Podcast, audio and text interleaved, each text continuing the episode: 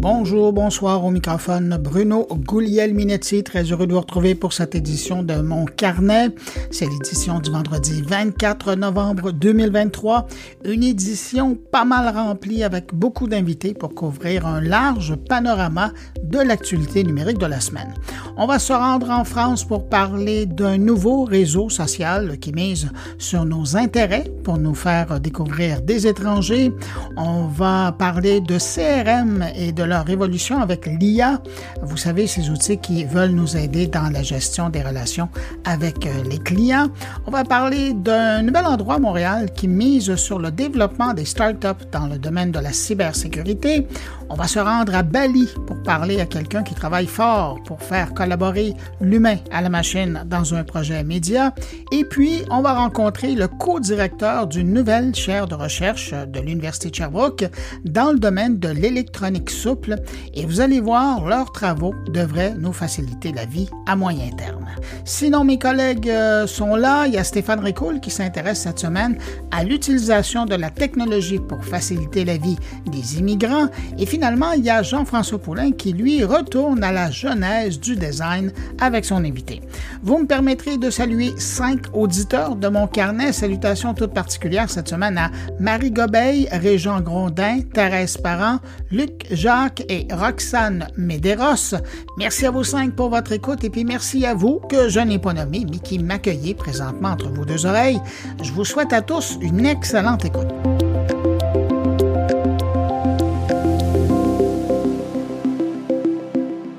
Alors, exceptionnellement, pas de manchette cette semaine. On va plutôt revenir sur l'actualité avec l'actualité de mes invités.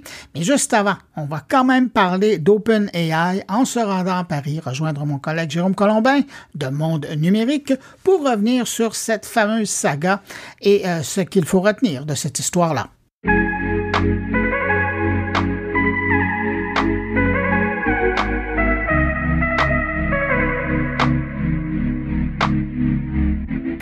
Jérôme Colombin, bonjour. Salut Bruno Guglielminetti, ravi de te retrouver. Ben, très heureux de te retrouver pour euh, cette rencontre hebdomadaire euh, lorsque le Canada rencontre la France pour parler technologie. Jérôme, euh, c'est difficile de passer à côté du sujet qui a fait parler tout le monde cette semaine, c'est-à-dire la saga OpenAI. T'en retiens quoi, toi? Qui ont Incroyable. Incroyable. Moi, je suis estomaqué. Euh, en effet, écoute, ça a secoué le monde de la tech hein, euh, depuis euh, la semaine dernière. J'en ai parlé dans mon podcast un peu avant qu'on se parle là maintenant. J'en ai fait un édito même cette semaine pour, en fait, dire que moi, ce que je retiens le plus, il y aurait tellement de choses à dire. Il y a l'aspect business, il y a l'aspect innovation, etc. Moi, ce que je retiens surtout, c'est que je trouve que ça donne une très mauvaise image en fait de OpenAI et au-delà, je trouve que c'est pas à la hauteur des enjeux de l'intelligence artificielle. C'est-à-dire que on, on dit que l'IA c'est vraiment une révolution euh, à tout point de vue, qui va impacter nos vies. Euh, on sent qu'il se passe quelque chose de très très grave, qu'il faut euh, prendre nos responsabilités, qu'il faut de l'intelligence, de la sagesse, il faut réglementer, il faut faire attention. Et eux, ils sont là, ils s'écharpent pour des trucs qui visiblement sont un peu des, querelles d'ego. Il y a certainement aussi des histoires de fric. Euh, donc je pense que c'est une mauvaise image pour OpenAI. C'est euh, pas une bonne image pour les boîtes de tech qui vont nous parler d'intelligence artificielle euh, désormais. Mais c'est aussi deux visions qui s'opposent. Hein. Quand tu regardes à la responsabilité du conseil d'administration, qui eux ont une mission, c'est-à-dire d'encadrer pour que l'entreprise se développe, puis tu as de l'autre côté, euh, tu as Sam Altman qui, lui, qui est vraiment un homme d'affaires, faut le rappeler, un investisseur, qui parallèlement à, son travail chez euh, OpenAI est en train de développer euh, un compétiteur à, NVIDIA pour créer des, cartes graphiques pour faire encore plus travailler l'intelligence artificielle c'est vraiment deux approches. Hein. Il, y a, il, y a, comme et puis ça me rappelait, à, euh, écoute, ça commence à, faire un, moment là. Mais tu sais cette fameuse lettre qui avait été signée par 2000 euh, signataires qui disaient oh il faut hisser les drapeaux. Cette pétition euh, un peu étrange hein, quand même. On savait pas trop ce qu'il y avait comme motivation derrière. Ça venait de, de quelqu'un qui habitait Boston près du MIT, on va dire. Ouais. Mais, mais donc, c'est ça. Alors, il y avait ce, cri d'alerte qui disait il faut absolument encadrer euh, l'IA. Puis de l'autre côté, il y a toute cette génération de gens qui travaillent dans l'IA qui disent non, il faut pousser à fond la machine et puis il euh, faut faire de l'argent. Et, c'est ces deux visions-là qui se rencontrent. Là. Et là, il y a eu vraiment le clash dans OpenAI. Et j'avoue que le nouveau conseil d'administration, euh, ben, c'est tous des gens qui sont en business et qui sont eh là pour faire de l'argent. Alors, on voit qui a gagné. Exactement. Alors c'est vrai qu'il y a vraiment deux logiques qui s'affrontent, hein, puisque OpenAI était avant une organisation euh, non commerciale, elle l'est devenue avec ChatGPT. D'accord, mais qu'est-ce qui ressort de tout ça? Euh, Ça veut dire que le nouveau conseil, par exemple le nouveau conseil d'administration qui a été nommé, qui, euh, comme tu l'as dit, est beaucoup plus business, ça veut dire qu'il va être beaucoup moins préoccupé par les questions d'éthique, de sécurité éventuelle, etc. Surtout qu'il y a une histoire qui traîne. Alors je sais pas ce que tu en penses, toi. Donne-moi ton avis parce que je trouve que ça fait limite complotiste, mais c'est que en fait, chez OpenAI, il y aurait une espèce de, ils auraient découvert de quoi mettre au point euh, l'IAG, l'intelligence artificielle générale qui va dépasser le cerveau humain, et en fait, euh, ils reprocheraient à Sam Altman de pas s'en occuper et de pas se soucier du problème. Euh, je sais pas, tu as vu passer cette théorie-là? Ouais, je l'ai vu oui, ça te fait rire, moi ben aussi. oui, mais ben, ben, ça fait rire, c'est sûr, parce que c'est toujours le monstre qui, est dans le garde-robe et qu'on verra jamais. Mais, euh, mais, en attendant, ils sont en train de, de, de plancher sur euh, GPT-5 et, euh, et lui déjà va être plus euh, plus performant que GPT-4. Bon, euh, c'est normal avec l'appellation, mais de, ce qu'on a des échos des gens qui travaillent là-dessus, euh, déjà ça va être impressionnant. Mais on n'est pas rendu au scénario où on va voir quelque chose sortir et Joe au lendemain va prendre le contrôle du monde. Là. On n'est pas rendu là, sauf que hmm. avec cette guerre. Ou alors il nous cache quelque chose. Oui, bien sûr. ça serait la suite la semaine prochaine. Mais, mais, avec le nouveau conseil d'administration, moi, j'avoue que je le trouve peu rassurant parce que c'est quand même leader dans le domaine, on s'entend. Alors, je trouve ça peu rassurant par rapport justement au développement de l'IA euh, dans un contexte éthique et, et, responsable. Ça, ça vient vraiment de prendre la porte. Euh, et je sais pas où on va les retrouver. Exactement. Voilà. Ben, on, donc, on est d'accord. C'est ça. C'est que c'est l'éthique qui risque d'en prendre un coup. Il y a aussi un autre effet, c'est les concurrents qui vont profiter de ça. Moi, j'en ai parlé là, dans mon podcast cette semaine. Euh, ben, le, notamment le concurrent Claude euh, qui euh, ah reprend du poil de la bête. Claude 2, Claude 2.1 même. Ouais, exactement. Euh, voilà, c'est pareil en France. On a euh, une startup qui s'appelle Mistral qui euh, également a développé un modèle en open source et qui essaie de surfer un peu là-dessus et qui, qui du coup euh, ça, ça, ça c'est bénéfique pour elle. Et moi, je trouve aussi que ça peut être une, une leçon pour, tu sais, la semaine dernière, je te parlais de QTI, cette initiative française, euh, avec, euh, initiée par Xavier Niel, mhm. qui est un peu une OpenAI, un OpenAI à la française, mais l'OpenAI d'avant, c'est-à-dire c'est une fondation à but non lucratif, pas question de faire une entreprise, pas question de faire un produit marchand, c'est la recherche pour la recherche, c'est philanthropique, etc. Et quand on voit ce qui se passe aujourd'hui avec OpenAI, ben on se dit mais est-ce que demain euh, il peut arriver la même chose, par exemple pour un QTI ou pour d'autres en fait? Ouais, mais j'avoue que puisque c'est français, j'imagine que ça va être hyper réglementé, hyper hyper contrôlé. on n'est pas comme ça. Non Pourquoi? Pourquoi on n'est pas du ah, tout comme ça? Je me suis trompé de pays. non, non, mais j'avoue qu'ils ont un contexte législatif, euh, les, Français qui travaillent là-dessus, qui n'a rien à voir avec euh, le, Far West. Ah, pas encore, pas encore. Non, pas, pas, enfin pour l'instant, c'est encore assez open. Hein. On a le, euh, voilà, on a le, le AI Act européen qui est en préparation. Ben oui, mais de toute façon, les euh, lois que vous avez déjà euh, en place pour la protection des données, euh, ah bonjour, mais quand, quand vient le temps d'alimenter la bête pour qu'elle apprenne quelque chose, il y, a des, il y a des normes, il va y avoir des subtilités où les Américains se faisaient pas grand, grand tracas, mais vous, vous allez être pris avec les fleurs du tapis. Là. Oui, pour les, la protection de données, ouais, ouais, c'est sûr, c'est certain. déjà, quand c'est le cœur de ta bête, c'est problématique. Mais enfin, je pense qu'on va pas révolutionner l'histoire aujourd'hui, mais c'est intéressant de tout de même revenir là-dessus. Sinon, Jérôme, le podcast, il va se poursuivre, il t'arrêter pas bah, après écoute, la discussion. Bien sûr qu'il va se poursuivre. Et moi, j'écoute, je vais pas te surprendre, je parle encore d'IA cette semaine, juste après notre discussion. Mais oui, incroyable. Hein. Euh, oui, et je suis très heureux, en fait, d'initier un, partenariat avec euh, une petite start-up qui euh, commence à faire parler d'elle, qui s'appelle Google. Voilà. C'est belge, hein Ouais, non, ah, je crois que non, je crois qu'ils sont californiens, il me semble. Je suis ah pas ouais, sûr, okay. que je vérifie. Ouais, ouais, Ils sont assez, ils sont pas trop mauvais en intelligence artificielle, si tu veux. Ils ont fait des trucs pas mal et euh, donc euh, on va faire des rendez-vous réguliers avec Google pour parler d'IA et y compris pour parler d'IA aux gens qui connaissent, qui n'y connaissent pas grand chose. Et je reçois la directrice scientifique de euh, de la recherche euh, de Google. Voilà comme tu viens jouer euh, sur mes terres, moi je vais aller jouer sur les tiennes. Et euh, ah. je rencontre quelqu'un, ben, un Français mais qui est expatrié là, euh, Benoît Raphaël, ça dit quelque chose, hein? Tu Ah ben oui, c'est un copain Benoît, bien sûr. Ben oui. oui. Alors euh, je parle avec lui euh, de Bali. et on parle ensemble de génération AI. C'est intéressant, hein, le mariage humain-machine, mais surtout sa démarche ouais. de documenter, de partager cette information-là avec les gens.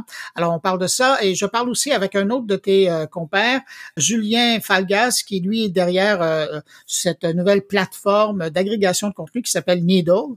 Et euh, lui, c'est assez intéressant et ça vient peut-être euh, rajouter un outil pour les gens qui, euh, comme toi et moi, mangeons de l'information. C'est-à-dire que c'est un réseau social sur lequel tu alimentes de tes publications et en fonction du type de publication que tu alimentes, mm -hmm. on te met en contact avec d'autres personnes qui s'intéressent au même sujet. Wow, bah, écoute. Ouais, intéressant. Alors tu peux presque faire un, utilisons l'expression de Shakespeare, un cluster oh, d'intérêts communs. Shakespeare. Si on t'écoute, Shakespeare parlait plus d'informatique que de que de théâtre. Hein, ah, y a, à chaque fois, tu me sors, moderne, tu hein, me sors Shakespeare.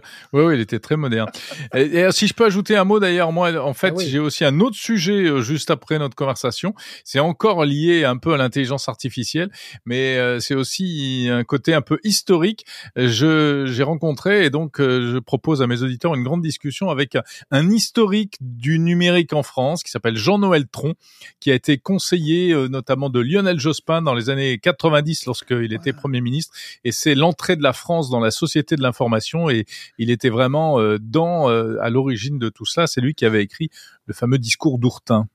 Mais ça, c'est pas à l'époque ça... où euh, Jacques Chirac découvrait ce qu'était une souris. Exactement. Mais, ah, tu, mais même, tu, hein? tu, es une mémoire vivante, Bruno. Ah, écoute, c'est mon plus, époque, une mémoire ça. de la France. Absolument. C'était euh, Chirac découvrait la souris et Jospin essayait de nous faire sortir du minitel et de et d'aller vers Internet. Voilà. Enfin, Ah, en réalité, il y connaît c'est pas grand chose de plus, mais Jean-Noël Tron, lui, il connaissait. Et ouais, donc on, en parle. lui aura pas passé un mulot. Non, non, non, non. Le mulot, euh, il savait que c'était pas ça, que ça s'appelait une souris, en fait. Bon, écoute, euh, je te laisse poursuivre ton podcast. Je vais faire de même de mon côté. Puis je te dis à la semaine prochaine. Salut Bruno, je te salue et je salue tous tes auditeurs. Salut Jérôme, bye. Pour lancer cette euh, série d'entrevues de la semaine, on prend des nouvelles d'un jeune entrepreneur français avec qui j'avais parlé il y a plus de quatre ans et qui, à l'époque, avait lancé une extension pour Furteur qui permettait de mettre en contact des gens qui s'intéressaient aux mêmes choses. Son projet a beaucoup évolué depuis et aujourd'hui, ben, est devenu carrément un réseau social, une plateforme qui poursuit euh, la mission initiale, c'est-à-dire celle de mettre en contact des gens qui s'intéressent aux même sujet. Pour nous parler de l'évolution de cette extension devenue plateforme, on va rejoindre à Metz, dans l'Est de la France, le créateur de Needle. Bonjour, Julien Falgas. Oui, bonjour Bruno. Julien, vous pourriez me dire ce que c'est Needle? Alors Needle, c'est une plateforme de découverte de contenu et de mise en relation autour de centres d'intérêt communs. Le principe général, c'est que lorsque vous découvrez une page web, un contenu sur le web qui vous intéresse particulièrement, Aujourd'hui, vous pouvez le partager sur des réseaux sociaux sur lesquels euh, ce contenu aura quelques heures de, durée de vie euh, et d'échanges possibles avec les gens que vous connaissez et qui vous suivent. Avec Needle, l'idée, c'est que ce contenu, sans le savoir, euh, lorsqu'il vous intéresse, eh bien, vous y croisez, sans le savoir, toutes les autres personnes qui ont, comme vous, été passionnées par cette information, cette création, cette idée. Et en glissant cette information le long de votre fil, cette ressource le long de votre fil sur Needle. Needle va vous mettre en relation avec les fils de toutes les autres personnes qui, avant, avant vous, euh, ont fait la même démarche que vous. Et par la suite, il vous alertera, il vous avertira, il vous informera lorsque quelqu'un d'autre euh, décide de glisser cette même ressource le long de son fil. Ça vous permet d'aller découvrir les fils des uns et des autres, dès lors que vous avez une ressource commune, et donc de faire des découvertes de contenus que vous n'auriez pas forcément pensé aller chercher sur un moteur de recherche, que votre réseau social traditionnel ne partage pas. Et puis, ça vous permet également d'entrer en relation avec des personnes qui, au départ, peuvent être tout à fait étrangères à votre réseau social. J'ai fait l'expérience il y a peu de temps euh, d'accéder à Blue Sky, qui est présenté comme le, voilà, une, le, successeur euh, peut-être désigné de Twitter. Euh, quand on arrive sur Blue Sky, qu'on ne sait pas où sont les gens, il faut les trouver. On n'a même pas forcément moyen de conjuguer ça avec son carnet d'adresses. Puis quand bien même on arrive à retrouver des gens, on est un peu limité à cette population-là. Il va falloir se reconstituer une audience à coup de stratégies bien connues sur Twitter, de je me fais voir, je dis que j'aime, je, partage, je, voilà. je fais des stratégies davantage pour me faire voir que pour communiquer. Euh, sur Needle, en fait, on peut arriver tout à fait tout seul, et à partir du moment où on sera suffisamment nombreux sur le réseau, de manière organique, on croisera du monde sur la base de ce qui nous est réellement intimement euh, important et cher. Donc, est-ce qu'on peut parler d'agrégation de contenu par intérêt? C'est la locomotive de Needle? Oui, agrégation, euh, oui, d'une certaine manière, effectivement, oui, ça, ça, peut être vu comme une agrégation. Il y a un mix entre l'agrégation et la curation. Oui. C'est-à-dire que je, je, pratique une curation, mais une curation qui n'est pas faite pour me donner à voir. C'est un fil, pas un profil. Il n'est pas accessible publiquement à tout un chacun. Il n'est accessible que si vous-même, vous avez mis quelque chose qui est identique à ce que j'ai mis sur le long de mon fil. Euh, donc, je fais une curation qui est uniquement basée sur ce qui est important pour moi, dans l'espoir d'avoir cette agrégation qui intervienne. C'est-à-dire qu'à travers le fait d'ajouter une ressource à mon fil, c'est comme si je m'abonnais euh, aux nouvelles activités qui vont se dérouler autour de cette ressource de la part d'individus comme moi, euh, de personnes comme moi, qui sont des consommateurs de contenu sur le web et pas nécessairement des veilleurs, des communicants, des chercheurs de relations publiques qui sont là pour faire valoir des agendas et des objectifs spécifiques. Est-ce qu'il reste quand même tout de même un volet pour la discussion, pour l'échange là-dedans? Oui, alors c'est de manière paradoxale, finalement, euh, on a quelque chose qui est peut-être plus sincère dans l'échange et la communication avec les autres, alors qu'il n'y a aucune fonctionnalité conversationnelle sur Needle. On n'a pas d'espace de chat, de messagerie euh, dans laquelle on aurait des messages privés qui seraient gérés par Needle. On ne gère pas ces aspects-là. Euh, on laisse le soin aux utilisateurs, aux utilisatrices, lorsqu'ils croisent le fil de quelqu'un d'autre, s'ils le souhaitent, de cliquer sur le bouton Contacter cette personne. Et là, c'est un email qui part adressé de leur boîte mail à la boîte de leur interlocuteur, leur interlocutrice. La personne reçoit cet email et a la liberté d'y répondre ou pas par email. Euh, je ne possède pas l'adresse email de, de, la personne à qui je, que je tente de contacter. Je n'aurai la sienne que si elle décide de me répondre. Et puis après, la conversation peut s'engager par des moyens traditionnels, une visio comme on le fait à l'instant, euh, un coup de fil, euh, un envoi d'email, ce qui conviendra aux gens. Mais on n'essaie pas de capter toute cette activité conversationnelle sur laquelle, en fait, euh, qui est le fond de commerce des réseaux sociaux traditionnels. Mm-hmm. Donc, paradoxalement, on est social, on est un média social, on est sans doute même une forme de réseau social. Mais si je dis qu'on est un réseau social, vous allez tout de suite penser à Twitter, Facebook, LinkedIn, et vous aurez tout faux parce que c'est pas ce qu'on fait. Comment euh, Needle arrive à savoir que les choses m'intéressent et que une publication, par exemple, de Julien pourrait m'intéresser à moi? Est-ce que c'est parce qu'on publie à partir du même lien? Est-ce que ça fonctionne par mot-clic? Comment ça fonctionne? Ah, il s'agit exclusivement du fait d'avoir une même ressource, la, même ressource le long de son fil. On s'est intéressé, on a choisi d'y glisser le même livre, d'y glisser la même adresse d'un article web euh, long format peut-être qui nous a passionné. C'est parce que c'est la même référence euh, qu'il y a une connexion qui s'établit. Alors un des enjeux dans les années à venir, ça va être d'identifier lorsque deux références sont en fait la même alors qu'elles ont peut-être deux identifiants différents. Voilà, on, on, va avoir des problématiques de ce type-là. Euh, une même ressource peut avoir plusieurs références données, à nous de les, conjuguer. Mais l'idée, elle est, simplement de faire ce lien-là, par ce biais-là. Il ne s'agit pas d'essayer d'approximer comme ça des, des, proximités entre les gens, de dire voilà, vous ressemblez à telle personne. Au contraire, euh, le but, c'est pas de mettre les gens à nouveau dans des bulles de filtre, dans des NAS. Euh, il est plutôt de leur ouvrir des perspectives en croisant de manière très orthogonale d'autres personnes sur la base d'un point commun très tangible. Et ce point commun permet de s'intéresser à quelqu'un d'autre que soi, qu'on ne connaît pas, et d'aller regarder par-dessus son épaule qu'est-ce qui l'a intéressé avant, qu'est-ce qui l'a passionné après, et qu'est-ce qui dans tout ça peut peut-être nous enrichir à, notre tour. Parce qu'on le sait, c'est ce que j'ai vu moi en travaillant sur l'innovation narrative, et quand on pose la question de l'innovation au sens large, le problème est exactement le même. On n'invente rien à partir de ex nihilo. On a besoin d'avoir des sources d'inspiration et c'est l'assemblage de sources d'inspiration qu'on a digérées qui va être original et qui va créer de l'innovation et qui pourrait être reconnu par d'autres personnes parce que une innovation ne fonctionne que si d'autres l'acceptent et l'adoptent. Et pour qu'elle soit acceptée et adoptée, il faut un moment qui trouve des points d'accroche pour la comprendre et l'interpréter. Mais permettez-moi d'être l'avocat du diable. Si euh, on fait des interconnexions entre les utilisateurs basées sur leur lecture, mais vraiment la même lecture, euh, est-ce qu'on n'est pas aussi en train de reproduire la problématique de la chambre d'écho qu'on trouve sur d'autres plateformes? Alors, ça peut se produire. La, la limite, en l'occurrence, elle est plus celle de la plateforme, elle est celle de la curiosité de l'utilisateur. Julien, il ressemble à quoi l'utilisateur type auquel vous avez pensé quand vous avez développé Nida? Je vais peut-être plutôt vous parler des trois personas qu'ont envisagé euh, des élèves de l'école des Gobelins qui ont planché sur le l'UX, l'expérience utilisateur de Needle, euh, et euh, grâce au travail desquels on a pu développer une nouvelle version beaucoup plus conviviale que le, le prototype dont on avait eu l'occasion de parler tous les deux il y a déjà quelques années. Quelques années, ouais. Alors, ils ont caractérisé trois types de personnes. On a une personne qui définissent comme un aigle très attentif, le regard acéré, qui veut survoler euh, les choses et tout observer sans interagir avec les autres. C'est tout à fait possible avec Needle. Donc ça, c'est la version agrégateur de contenu, c'est tout. Là. Voilà, quelqu'un qui est dans une posture de, comme ça de veille, il va enrichir ses outils de veille avec un outil de veille créative euh, qui va lui permettre, en injectant les choses qui sont importantes pour lui, d'avoir d'autres un autre sourcing de l'information. Et pour autant, il ne se mouille pas.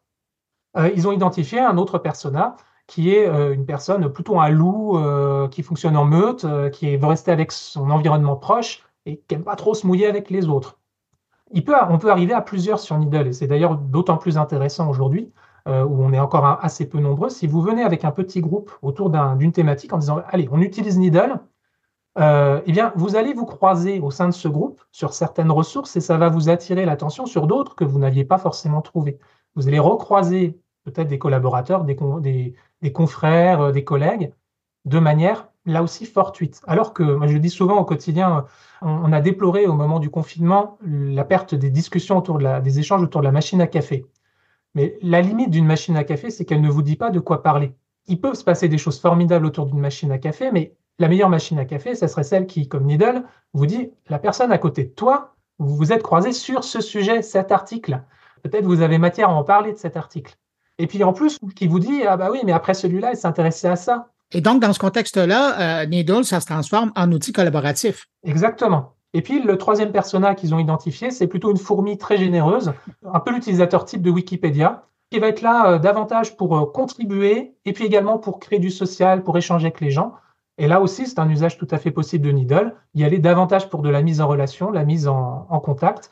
Donc, ces trois types d'usages peuvent cohabiter et chacun peut tout à fait basculer de l'un à l'autre selon euh, la période, le moment, euh, ses préoccupations, ses besoins. Bon, ben là, Julien, vous nous avez mis en appétit. Là. Si on veut essayer Needle, qu'est-ce qu'on fait? Où on va? Eh ben, vous vous connectez sur needle.social et euh, vous créez un compte et il n'y a plus qu'à y aller. Alors, la première chose à faire une fois le compte créé, c'est déposer une première adresse URL. Donc, essayer de réfléchir, c'est quoi la dernière page web qui m'a vraiment touché, inspiré, l'article qui m'a fait réfléchir? Ça peut être une vidéo, ça peut être n'importe quoi, du moment qu'il y a une adresse. Euh, vous l'injectez, avec un peu de chance, il y aura déjà des gens qui l'ont injecté, vous croiserez tout de suite du monde, c'est peut-être pas le cas. Et puis, vous pouvez continuer d'en ajouter comme ça, c'est un capital que vous constituez, parce qu'à l'avenir, ça va être des endroits qui seront des points de rencontre. Et puis, vous pouvez aussi, pour accélérer un petit peu les choses, dans un premier temps, aller voir euh, dans la rubrique carnet, il y a un, petit bouton qui s'appelle Best of des carnets, des carnets de Needle. On a sélectionné des carnets qui ont déjà été mis en place par des utilisateurs, des utilisatrices. Et en allant sur ces carnets, bah, vous allez tout de suite trouver des fiches qui renvoient vers, qui ont été mises par d'autres utilisateurs, donc que vous allez pouvoir croiser si le contenu qui est derrière vous intéresse. Donc vous pouvez les croiser, puis vous pouvez même contribuer à ces carnets. Euh, il y en a sur l'intelligence artificielle, il y en a pour les lecteurs de The Conversation. Euh, voilà, on peut faire, et vous pouvez vous-même en créer. Et c'est un peu des Wikipédia de, la, webographie. Mmh. Euh, voilà, il n'y a pas d'espace pour saisir du texte, mettre de l'information. Par contre, c'est des webographies qui sont totalement contributives participative. Vous pouvez injecter des, choses dedans et voir si d'autres euh, s'y intéressent. Et puis alors, il y a un usage, euh, cette fois-ci professionnel, qui est possible de ces carnets. Euh, les carnets, par défaut, c'est comme Wikipédia, ils sont publics, ils sont ouverts à la contribution. Mais si je suis un média, si je suis une collectivité, une organisation, une association, une entreprise, je peux avoir envie de publier des carnets sur lesquels je suis le seul à choisir ce qui va y apparaître. Elle a fait du chemin, votre idée de départ. Euh, Julien Falgas. On a encore à faire. oui, ben, vous êtes bien parti. Julien Falgas, vous êtes créateur de Nido. Très heureux d'avoir repris contact avec vous. Félicitations pour euh, tout le chemin parcouru. Et puis, ben, je vais aller faire un tour, c'est certain, euh, sur Nido pour aller y trouver du contenu et en partager. Merci beaucoup, Julien. Merci beaucoup, Bruno. Au revoir.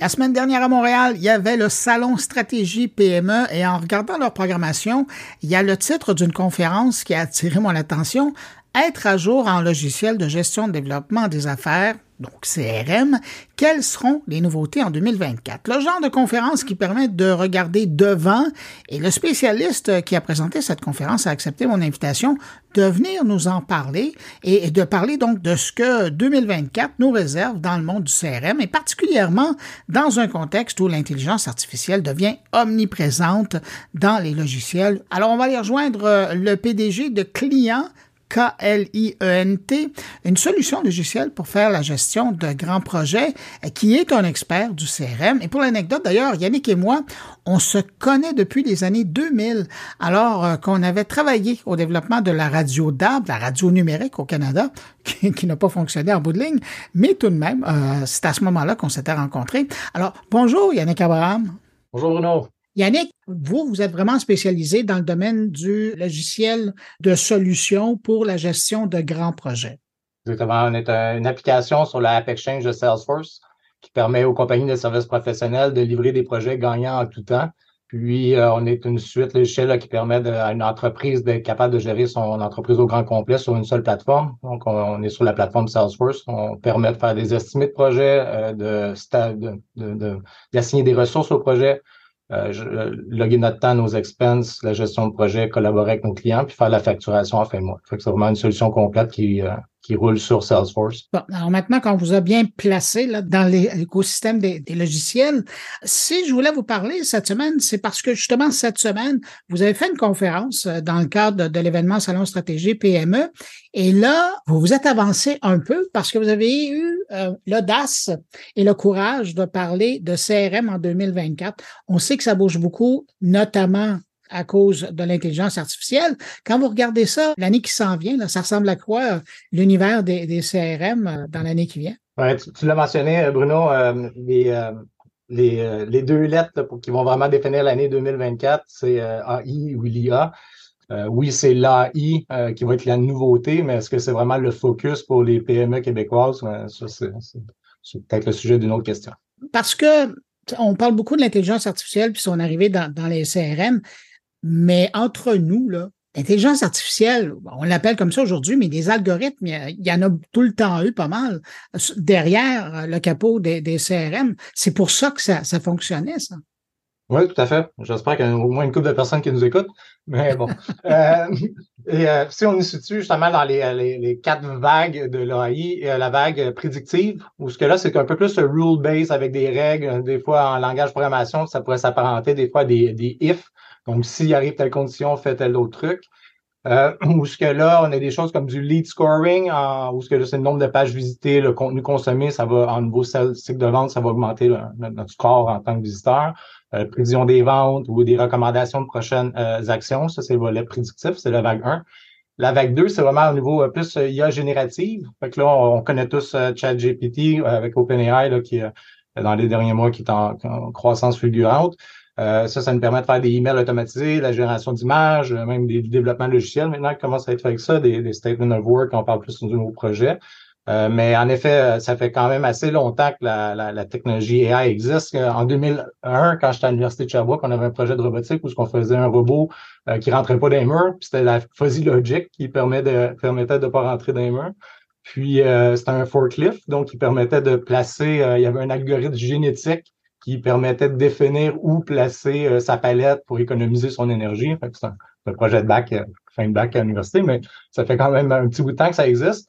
Euh, vraiment, pourquoi il y a une grande accélération en ce moment, c'est beaucoup à cause du machine, machine learning, mm-hmm. du big data, l'avancement au niveau computing power au niveau des ordinateurs, puis aussi beaucoup d'investissements, fait qu'il y a beaucoup d'argent qui est investi. Donc là, en ce moment, ça va extrêmement rapidement. Tu parles de big data. Avant la pandémie, c'était comme l'expression magique. Les entreprises qui avaient à vendre des logiciels, des solutions disaient c'est important de travailler sur le big data. Et le big data, c'était beau, puis on disait oui, on génère des données. Certains ne savaient pas qu'ils en généraient même, mais on ne savait pas trop quoi faire avec.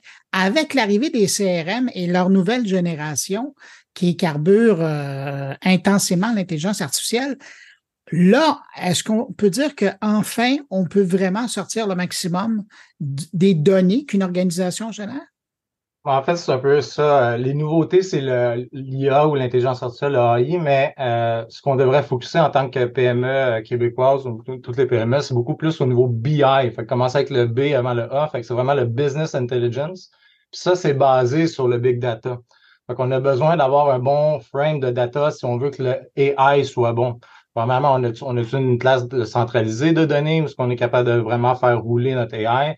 Les compagnies, les, les, les grandes de ce monde, les Salesforce, Microsoft et les autres, vont nous offrir des technologies qui vont venir euh, investiguer, creuser dans notre donnée. Mais si notre donnée est partout, ils vont nous offrir des outils, mais ça va juste être plus long, ce rentre là.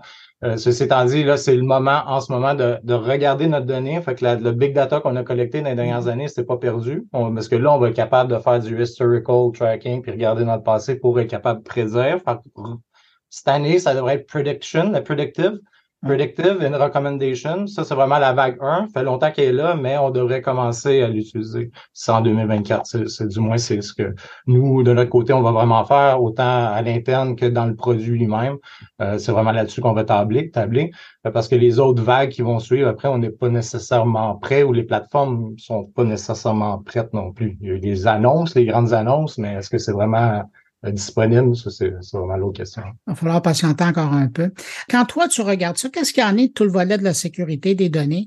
Parce qu'on s'entend, plus on travaille, on la fait bouger, on la gère encore. Euh, je pense que c'était la, semaine dernière, Microsoft, qui est quand même la grande ambassadeur puis le grand bailleur de fonds derrière OpenAI, qui dit euh, à un moment donné à ses employés, touchez pas à ChatGPT, il y a un problème, on est en train de le régler. Finalement, l'accès a été redonné il y a un enjeu de sécurité aussi avec toutes ces données-là. Tout à fait. Puis euh, là, c'est beau de l'utiliser, ChatGPT. Je l'utilise euh, fréquemment pour bâtir la présentation. J'ai utilisé ChatGPT. Euh, mais c'est quand que ça vient le temps de mettre vraiment des données clients, des données vraiment des, recettes technologiques, du code. Là, c'est vraiment là qu'il faut faire attention. Puis, ça a été à Dreamforce, l'événement de Salesforce, ça a été AI, le premier mot. Après ça, c'était Trust, qui était le deuxième. Ils ont vraiment bâti leur plateforme à ce niveau-là. Puis Salesforce au niveau valeur, euh, Trust and Innovation, c'est une de leurs valeurs. Donc, ils ont bâti leur framework pour être sûr que ça respecte l'environnement. Donc, ça va chercher à l'intérieur de tes données, mais ça reste dans le contexte de ton environnement de travail. Ça ne va pas les mélanger avec les données des, autres clients, compétiteurs ou euh, des autres usagers. Donc oui, euh, c'est super important la Trust Innovation. Il faut faire attention. Euh, mais euh, quelque part, les, ceux qui ont des bonnes valeurs ils, sont en train d'implémenter des, bons, des bonnes façons de faire aussi. Ouais. Puis euh, deux fois, tu faisais la mention, je te sentais attentif aux besoins des Québécois. Dans le contexte de la gestion des données pour les organisations, il y a cette fameuse loi 25 qui est dans le décor. Ça aussi, ça fait, c'est une contrainte ou un encadrement de plus quand on utilise un CRM et donc avec des données pour euh, faire affaire avec, euh, que ce soit les clients, que ce soit les fournisseurs, que ce soit les partenaires. Oui, comme dans tout, le consentement est super important. Donc, euh, il y a beaucoup cette notion-là. Il y a beaucoup la notion aussi d'être capable d'oublier quelqu'un. Donc, encore une fois, il faut que ce soit les, outils qui donnent ces possibilités-là. Oui, c'est facile de collecter, mais il faut que ça soit facile d'appliquer les, réglementations ou les, lois. Euh, donc, euh, GDPR, ce genre de trucs-là, loi 25C, euh, c'est faut les implémenter, c'est super important. Euh, mais encore une fois, c'est les outils normalement qui vont nous aider à faire ça quand même assez rapidement. Tout à l'heure, tu parlais de vagues d'intelligence artificielle et, tu mentionnais le fait que, puis aujourd'hui, c'est vrai avec Copilot, euh, avec la solution de Microsoft, là, euh, la rédaction des courriels et des notes, tout ça, ça, ça peut se faire, ça peut être automatisé. Mais est-ce que tu vois, toi, un jour à l'horizon où on pourrait avoir un CRM qui roule, mais en, complète automatisation? Oui, c'est ça. On a parlé des deux premières vagues, predictive puis générative. Ensuite de ça, c'est vraiment l'autonomie puis les agents. avant d'arriver à vraiment l'intelligence artificielle, l'intelligence générale artificielle. mais pour l'instant, en effet, euh, ceci étant dit, euh, je pense qu'on a besoin d'un meilleur contrôle et une meilleure visibilité pour l'instant. Fait que c'est plus euh, copilote, c'est le mot du jour. Salesforce, à l'événement Dreamforce, ils l'ont brandé Einstein Copilot. Puis Microsoft, c'est le copilote. Donc, j'ai hâte de voir qui va gagner la bataille légale. Ceci étant dit, dans Einstein Copilot, c'est vraiment ça. C'est OK, on a identifié, par exemple, l'exemple qu'ils nous ont montré, ou ce que j'ai reconsommé ce matin, c'est euh, on a identifié pour toi une opportunité en tant que vendeur que, à cause de sa navigation. Euh, est-ce que tu voudrais la contacter? Oui, voici le courriel que je te recommande. Ça l'enregistre l'appel, ça fait ton transcript, ça, les, ça vient chercher des émotions, ça crée des insights, ça fait ton résumé, ton recap, tes next steps. Puis ensuite de ça, euh, ça va te booker tes actions, ça va te proposer des actions à faire. Ça, c'est vraiment euh, le IA qui va être livré en 2024 par Salesforce. C'est vraiment toute ce chaîne-là au grand complet. Ceci étant dit, euh, ben, reste à voir, c'est sur le roadmap, reste à voir, ça va vraiment être livré. Mais c'est là, ça va être là, ce volet-là. Euh, avant qu'il y ait plus d'automatisation, mais pour nous, par exemple, dans notre logiciel au niveau de gestion de projet, d'envoyer un project status update à chaque semaine de façon automatisée, en fond, ben là, c'est, la contrainte est moins grande, c'est juste de créer plus de transparence. Donc oui, ça, je le vois que sans aucun contrôle humain, euh, de façon autonome, on va, on va le faire, on va le permettre. Euh, d'envoyer à mon nom un courriel automatisé, ben là, je, je, qu'on va être un peu plus réticent pour, pour un petit bout de temps. Et il va y avoir tout un, volet d'apprivoisement de cette technologie-là aussi par, euh, par les organisations. Pour ça qu'en 2024, les trois points, c'est vraiment d'investir au niveau de, euh, de la planification. Quel use case d'intelligence d'affaires on veut faire, Ensuite de ça, vraiment s'assurer qu'on a nos outils. Big data, OK. Fait que si vous avez la big data, tant mieux. Ça veut dire aussi peut-être que vous avez un CRM qui collecte toutes ces informations-là puis qui permet de connecter. la troisième, c'est vraiment au niveau des personnes. Fait que de, euh, de s'assurer que nos personnes sont bien entraînées, euh, comprennent puis qu'on atténue peut-être les peurs d'associer avec ça aussi, puis de développer des nouveaux skills. Mais il faut vraiment commencer à l'essayer en 2024 puis de, de vraiment bâtir notre, notre frame de BI. Pour qu'après ça, quand les technologies vont vraiment être euh, euh d'habilité euh, générale, mais là qu'on va pouvoir vraiment les utiliser. Yannick Abraham, PDG de Client, euh, je rappelle une solution logicielle pour la gestion de projet. Merci beaucoup d'avoir pris de, ton temps pour répondre à mes questions. Et puis, ben, on va voir dans les mois à venir et dans l'année à venir comment ça se passe du côté des CRM. Merci. Ça fait plaisir, Bruno. Merci énormément.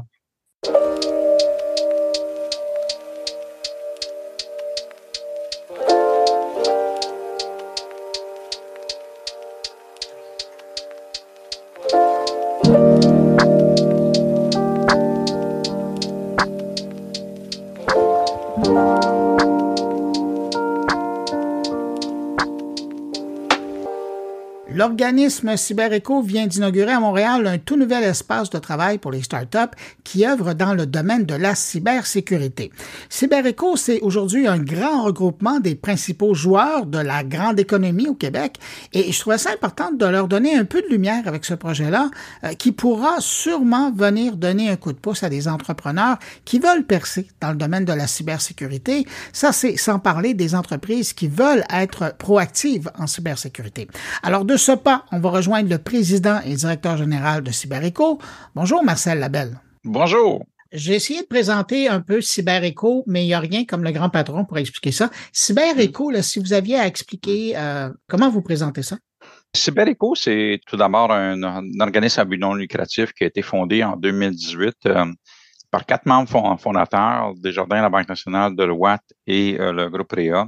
Et l'objectif initial était, était simple. C'est comment différentes organisations peuvent travailler ensemble à l'avancement de, la cybersécurité. Donc, aujourd'hui, principalement, notre, notre vision, c'est d'être un petit peu un catalyseur justement dans cette, dans cette veine-là pour s'assurer qu'il y a le plus de parties prenantes qui travaillent ensemble. Donc, aujourd'hui, on réunit euh, naturellement des grands industriels, on réunit des firmes de services professionnels, incluant firmes d'avocats et firmes d'ingénierie. Un troisième volet, c'est on, on réunit quand même euh, plusieurs universités au Québec. Et le dernier, c'est des startups et des PME. Donc, ça, c'est un peu de regroupement. Puis, tous ces gens-là vont travailler je dirais, au niveau de trois axes, trois domaines particuliers.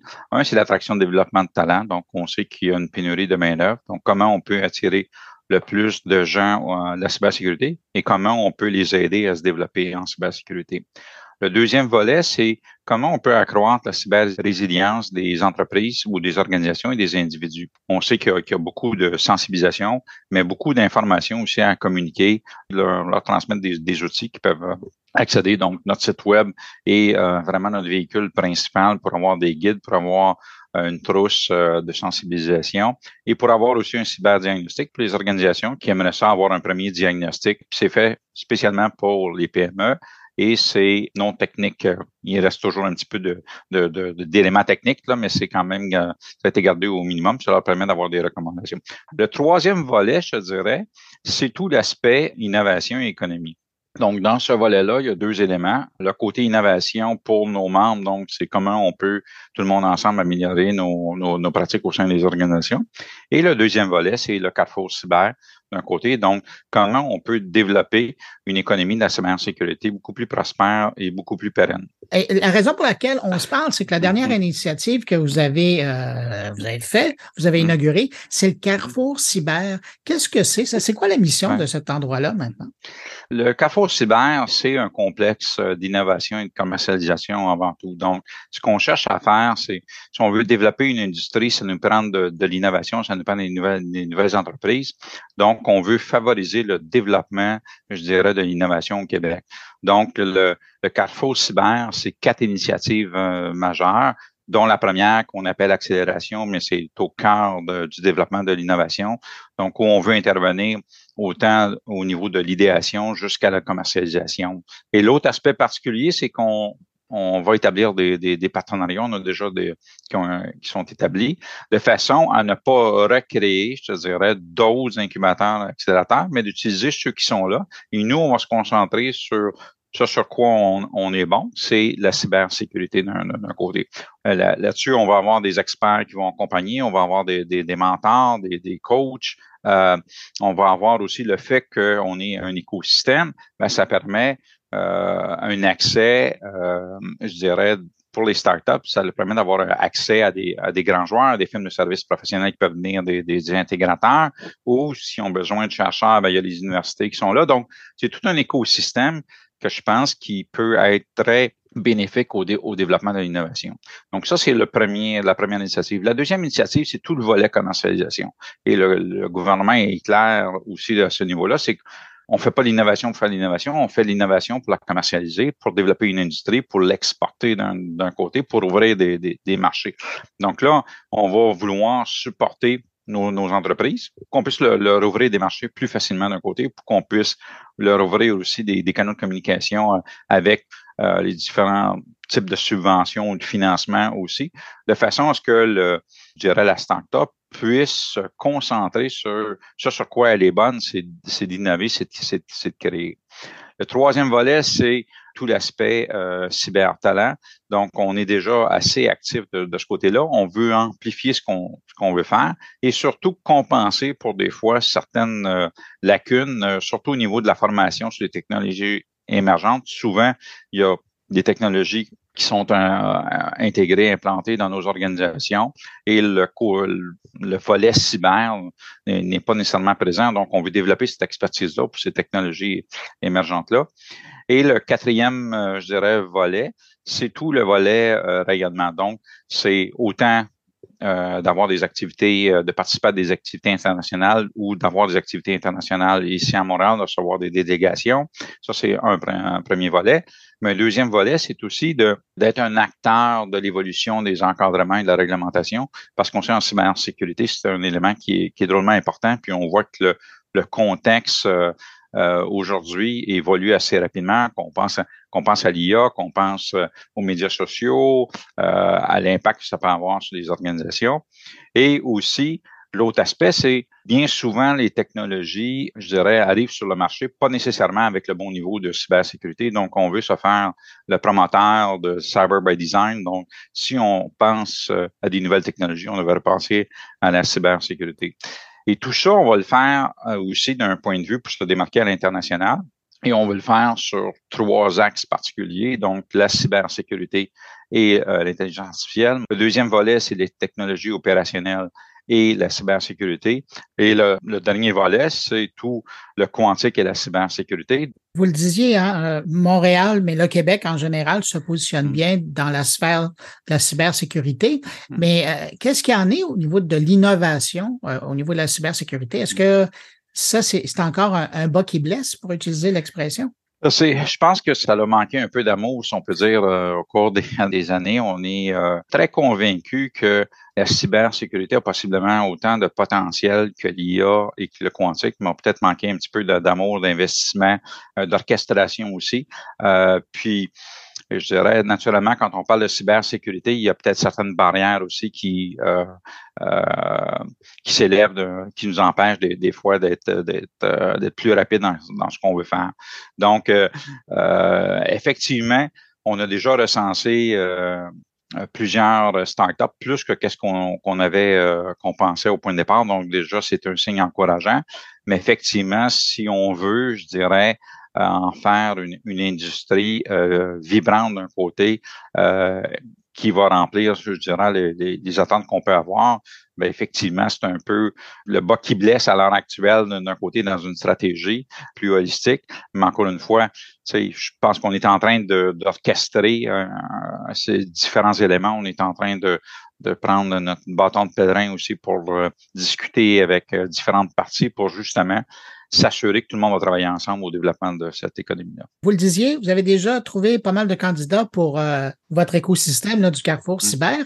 Mais est-ce qu'il y a un type de projet d'entreprise qui euh, sont plus intéressantes pour vous? Et est-ce qu'il y a un domaine en particulier, évidemment toujours dans le contexte de la cybersécurité, mais est-ce qu'il y a des secteurs qui vous intéressent? Je dirais d'une façon globale, c'est que la, les cybermenaces touchent toutes les entreprises, toutes les organisations d'un côté. Donc, euh, il faut il faut s'en préoccuper. Donc, euh, c'est clair qu'on veut être le plus inclusif euh, possible, mais il y a aussi des industries. Euh, notre complexe d'innovation focus principalement sur les infrastructures essentielles. Donc, c'est clair qu'il y a des industries particulières, que ce soit au niveau gouvernemental, santé, technologie, télécommunications, institutions financières, transport, j'en oublie seulement, seulement une, mais c'est des industries qui sont critiques à, notre économie et qu'on qu'on doit essayer de sécuriser le, plus possible. Donc, euh, ça, c'est super important. Et quand on regarde un, petit peu du côté focus, ben, il y a tout le, côté des PME aussi. Les PME, parce que c'est une grande partie de notre tissu au Québec d'un côté, donc euh, il faut aussi qu'on qu'on puisse adapter, je te dirais, la cybersécurité à ces environnements-là. Parce que bien souvent, nos PME n'ont pas nécessairement de spécialistes en cyber, puis des fois, n'ont pas de spécialistes non plus en technologie. Donc, comment on fait pour arriver à protéger ces organisations-là d'une façon peut-être plus automatisée, moins complexe, pour leur donner quand même, je dirais, un niveau de protection qui est adéquat? Une entreprise jeune pousse ou euh, plus établie qui voudrait euh, suivre de plus près le travail de, Carrefour Cyber ou même de CyberEco, quel est le meilleur endroit pour euh, vous, contacter, suivre vos activités? Un, on a notre site web qui met à jour de façon régulière, qui fait la promotion de l'ensemble de nos activités, de nos événements. Deuxièmement, les gens peuvent nous suivre sur LinkedIn et aussi les gens peuvent nous contacter en, info.cybereco.ca. C'est notre adresse courriel d'un côté où on, répond euh, assez promptement aux courriels qui nous sont envoyés. Euh, donc, c'est principalement nos, nos, canaux de communication, les façons de travailler avec nous. Puis, vous pouvez toujours euh, vouloir devenir membre de CyberEco aussi. Donc, ça nous fait grandement plaisir d'accueillir des nouveaux membres. Marcel Labelle, président et directeur général de CyberEco, merci d'avoir pris de votre temps pour répondre à mes questions. Merci beaucoup à, toi et à tous les gens qui vont nous écouter.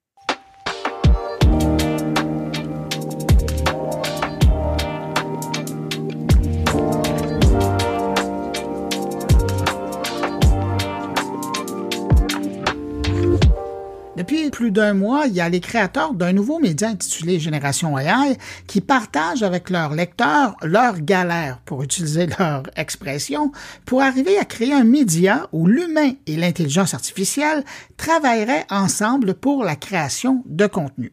Et ça, c'est un exemple très intéressant de partage de connaissances qu'ils font, qui permet à travers nos lectures sur euh, leur compte LinkedIn d'en apprendre un peu plus sur leurs bons coups, mais aussi leurs mauvais coups, euh, ce qui fonctionne avec l'IA, mais aussi ce qui ne fonctionne pas dans la génération de contenu. Et puis quand ça marche, ben, comment ils sont arrivés. Et, je trouvais ça important de partager euh, cette démarche-là avec vous parce que, euh, selon moi, c'est une approche trop rare aujourd'hui euh, de partage de connaissances et c'est pourquoi j'ai invité un des deux cofondateurs à nous parler de leur initiative.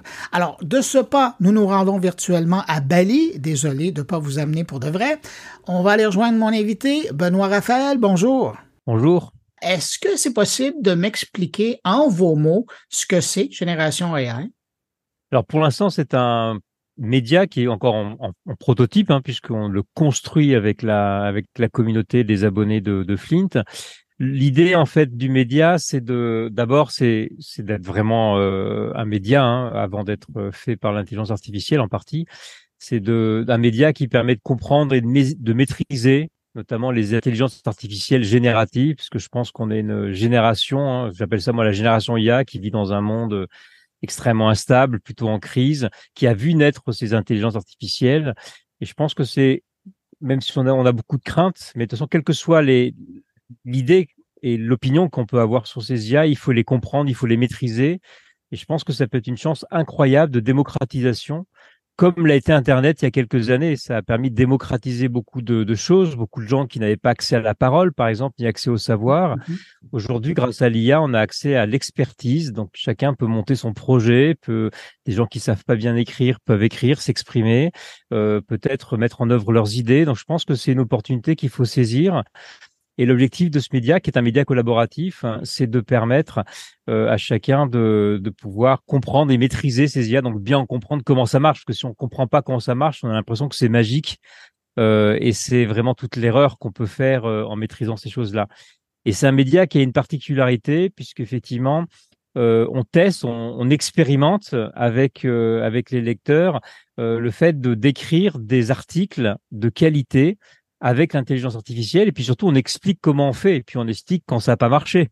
Euh, on raconte aussi parce qu'évidemment euh, l'IA générative, on a dit beaucoup de choses sur elle, mais elle est pleine de défauts, elle se trompe beaucoup, elle est pas si géniale que ça en fait quelque part. Et donc ça fait partie de la pédagogie qu'on veut avoir. Et donc on, on, a créé, développé une plateforme qui permet en fait euh, d'interagir avec ces IA comme ChatGPT par exemple mais en essayant de les enfermer dans un process, comme une process de raisonnement, et on a essayé de décortiquer tout ce qui fait l'écriture d'un article par un journaliste, comment ça se passe, comment il récupère les informations, comment il les analyse, et de pouvoir produire euh, automatiquement, sous le contrôle d'un journaliste évidemment, euh, des contenus qui vont venir euh, enrichir cette édition. Justement, ce processus-là vous a permis de mieux comprendre comment ChatGPT ou une IA, celle que vous utilisez, euh, fonctionne, arrive à, vous rendre ce que vous voulez. Ah oui, mais c'est même ça qui est fabuleux, qui est fascinant d'ailleurs, c'est que d'abord, ça nous apprend à réfléchir d'abord sur le métier de journaliste, parce qu'en en fait, il y a beaucoup de choses qu'on fait quand on est journaliste qu'on fait sans trop réfléchir. Comment est-ce qu'on récupère les infos Est-ce qu'on récupère bien tout Est-ce qu'on analyse bien C'est quoi le process de réflexion qui se passe, etc. Euh, donc ça nous oblige à tout décomposer parce qu'effectivement, euh, ce qui est normal pour un journaliste n'est pas pour une machine. Il faut tout lui expliquer en fait. Hein, euh, quelque part, il faut vraiment arriver à transposer ce qu'on a dans la tête pour pouvoir faire en sorte que la machine puisse le reproduire comme elle peut. Et puis, on se rend compte qu'elle peut pas tout faire. Il y a des choses sur lesquelles elle n'est pas très très bonne.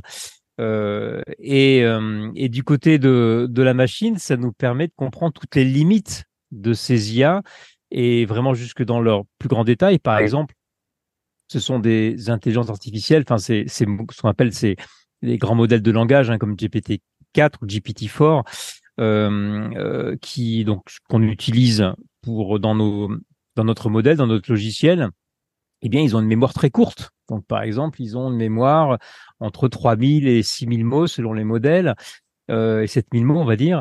ce qui fait que tout ce que vous lui avez dit avant, bah, il l'a oublié, hein, on s'en rend pas compte. Euh, donc, évidemment, ça change complètement le rapport qu'on a avec ces outils. Et puis, par exemple, si vous voulez lui faire lire un long texte, il n'y arrive pas. Euh, donc, ce sont des outils très limités, un petit peu comme un appareil photo. Hein. Vous avez un appareil photo au début, sont pas très bons, ils prennent pas très bien la lumière, bah, il faut faire avec. Mais si vous connaissez pas ces défauts, bah, vous faites pas, vous n'avez pas des très bons résultats. Euh, vous avez mentionné euh, le fait que la, communauté autour duquel est en train d'être créée, Génération AI, c'est celle de Flint. Euh, ça fait un moment là, que Flint fonctionne. Qu'est-ce que vous avez appris de cette expérience-là? Oui, parce que bon, Flint, en fait, on a commencé à faire de l'IA sans le savoir d'ailleurs. Hein. Simplement, on avait besoin d'utiliser des algorithmes pour faire du tri de l'information et du tri de qualité, on s'est rendu compte que le machine learning euh, et le deep learning notamment permettaient de, de faire un meilleur tri parce qu'on n'avait pas la méthode pour trouver, euh, pour, pour définir la qualité. Et donc, quand on n'a pas la méthode, le machine learning est très bon pour ça parce que le machine learning trouve la méthode. Hein. Vous lui donnez les données en entrée et en sortie, ce que vous voulez, et il vous trouve la méthode. Et donc, c'est vrai qu'on a avec Thomas, qui est Thomas Maillet, qui est, qui est mon associé, qui est ingénieur en IA depuis pas mal de temps, euh, on a on a manipulé à notre petit niveau en fait des algorithmes, donc on a compris les, les limites, euh, les, les, tout l'intérêt aussi de ces de ces machines. Et c'est vrai que quand les IA génératives sont arrivées, euh, on s'est senti d'abord on a eu besoin envie de s'en emparer. Et, et, notre expérience, puisqu'on fait ça depuis 2016 hein, quelque part, fait qu'on avait quelque part aussi quelque chose à apporter euh, à notre public, puisque euh, ça fait longtemps qu'on parle de l'IA, mais aussi de ses limites, de ses défauts, de ses biais aussi également.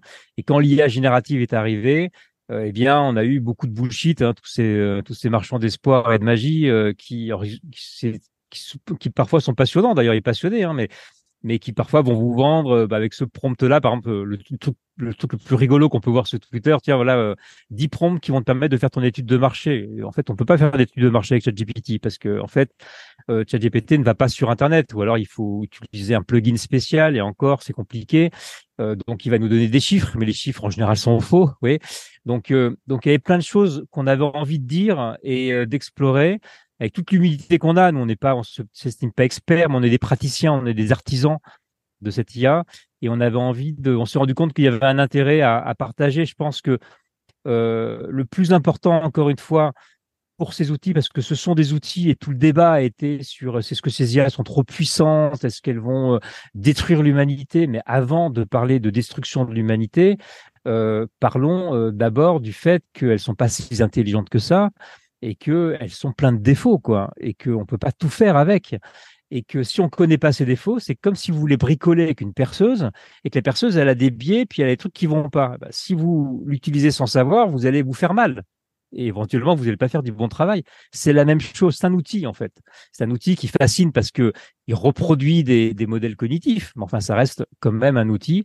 Et je pense qu'il est extrêmement important de casser le mythe qu'il y a autour de l'intelligence artificielle pour euh, retrouver l'usage de l'outil et en faire quelque chose qui puisse être utile pour les gens. Dans votre description de Génération AI, vous avez mentionné que ben, c'est un travail de co-rédaction. Il y a de l'humain, il y a de l'intelligence artificielle, mais vous disiez que pour le moment, il y a plus d'humain. Ultimement, à quoi vous voulez arriver? Est-ce que euh, le média serait totalement généré par l'intelligence artificielle? Oui, alors je crois que en fait c'est un peu dans la culture de, ce que j'ai fait depuis euh, pas mal d'années. Alors moi j'ai monté plusieurs médias et quand on a monté Flint aussi, euh, on c'est une comme je suis journaliste en fait c'est une entreprise qui se raconte finalement le, le modèle de l'entreprise, aussi qu'elle raconte sa propre histoire, ses propres échecs, ses propres défauts. Et comme je suis d'abord journaliste avant d'être entrepreneur, je sais pas si je suis un très bon entrepreneur, mais moi je raconte des histoires. Donc du coup, on raconte un peu euh, notre épopée euh, avec beaucoup de transparence d'ailleurs. Euh, et donc on continue ce chemin-là, c'est-à-dire qu'on se dit, et si on crée un média, un média de notre époque? Et je pense que c'est pas un média qui est fait par l'IA, ça n'a pas de valeur. Ça, un lecteur euh, va pas lire un média parce qu'il est lu par, par une parce qu'il est parce qu'il est fait par une IA. Enfin, ça n'a pas d'intérêt pour lui, sauf la curiosité. L'intérêt, c'est de faire le meilleur média possible et de voir dans quelle mesure l'intelligence artificielle, en tout cas ces modèles-là, euh, peuvent nous aider à faire quelque chose de mieux. Qu'est-ce que l'IA sait mieux faire? En quoi est-ce qu'elle peut aider les humains à mieux travailler?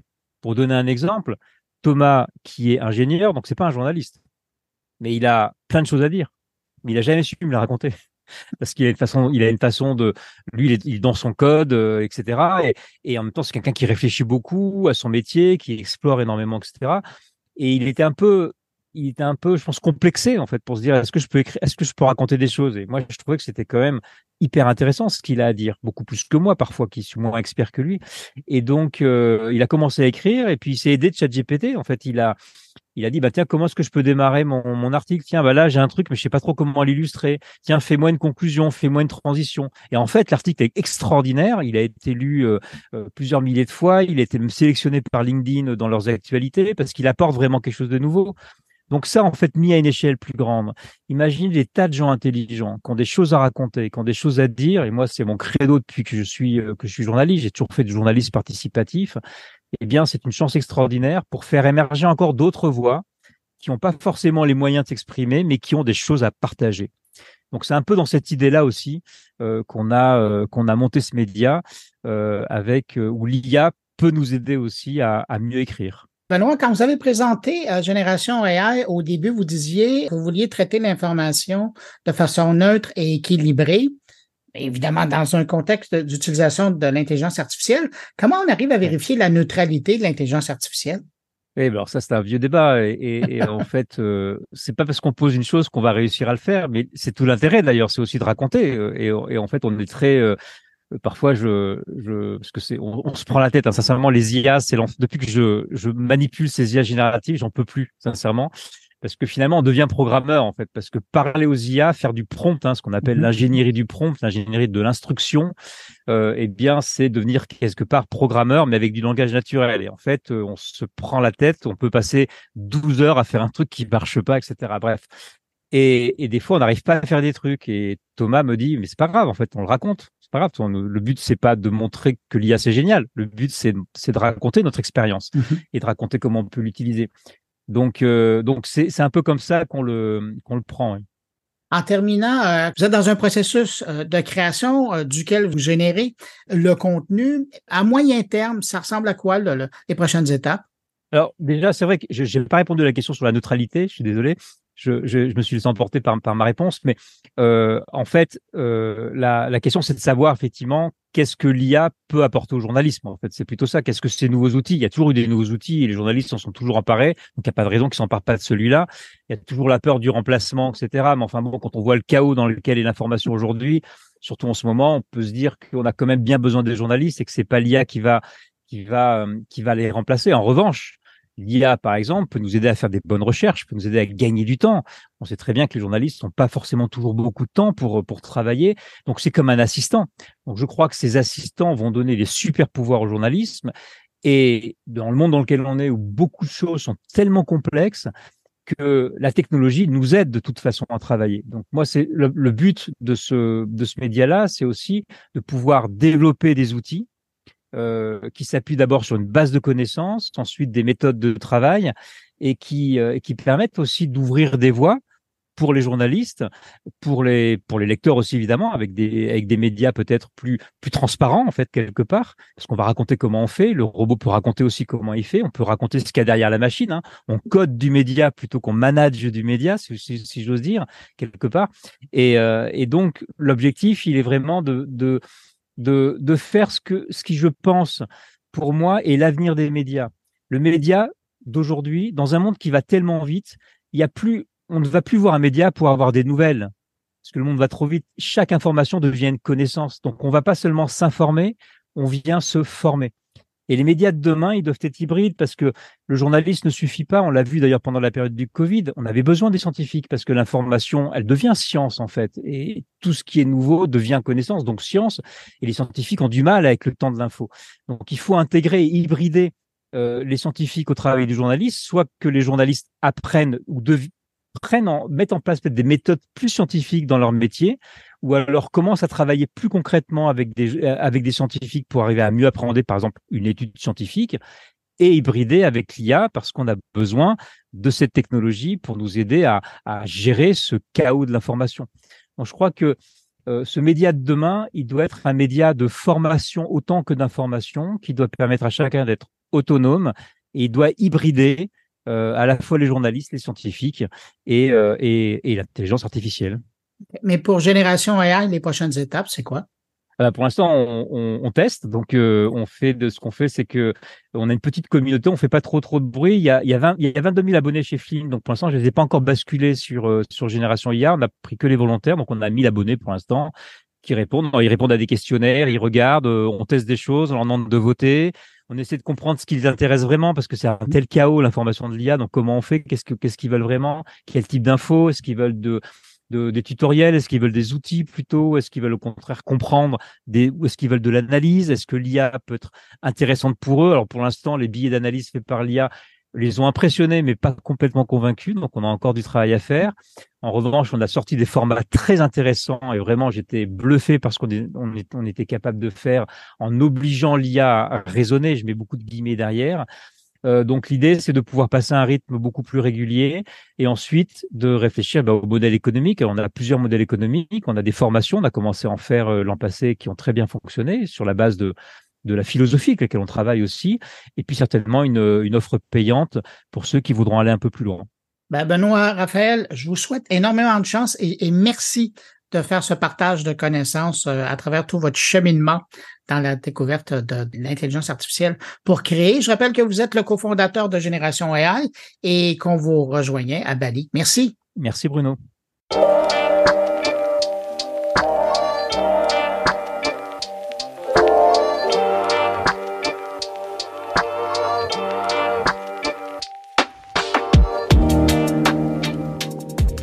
Que l'avenir va passer par l'électronique souple parce que justement, ça représente l'avenir des dispositifs mécaniquement flexibles euh, qui pourraient ouvrir la porte à des innovations sans précédent.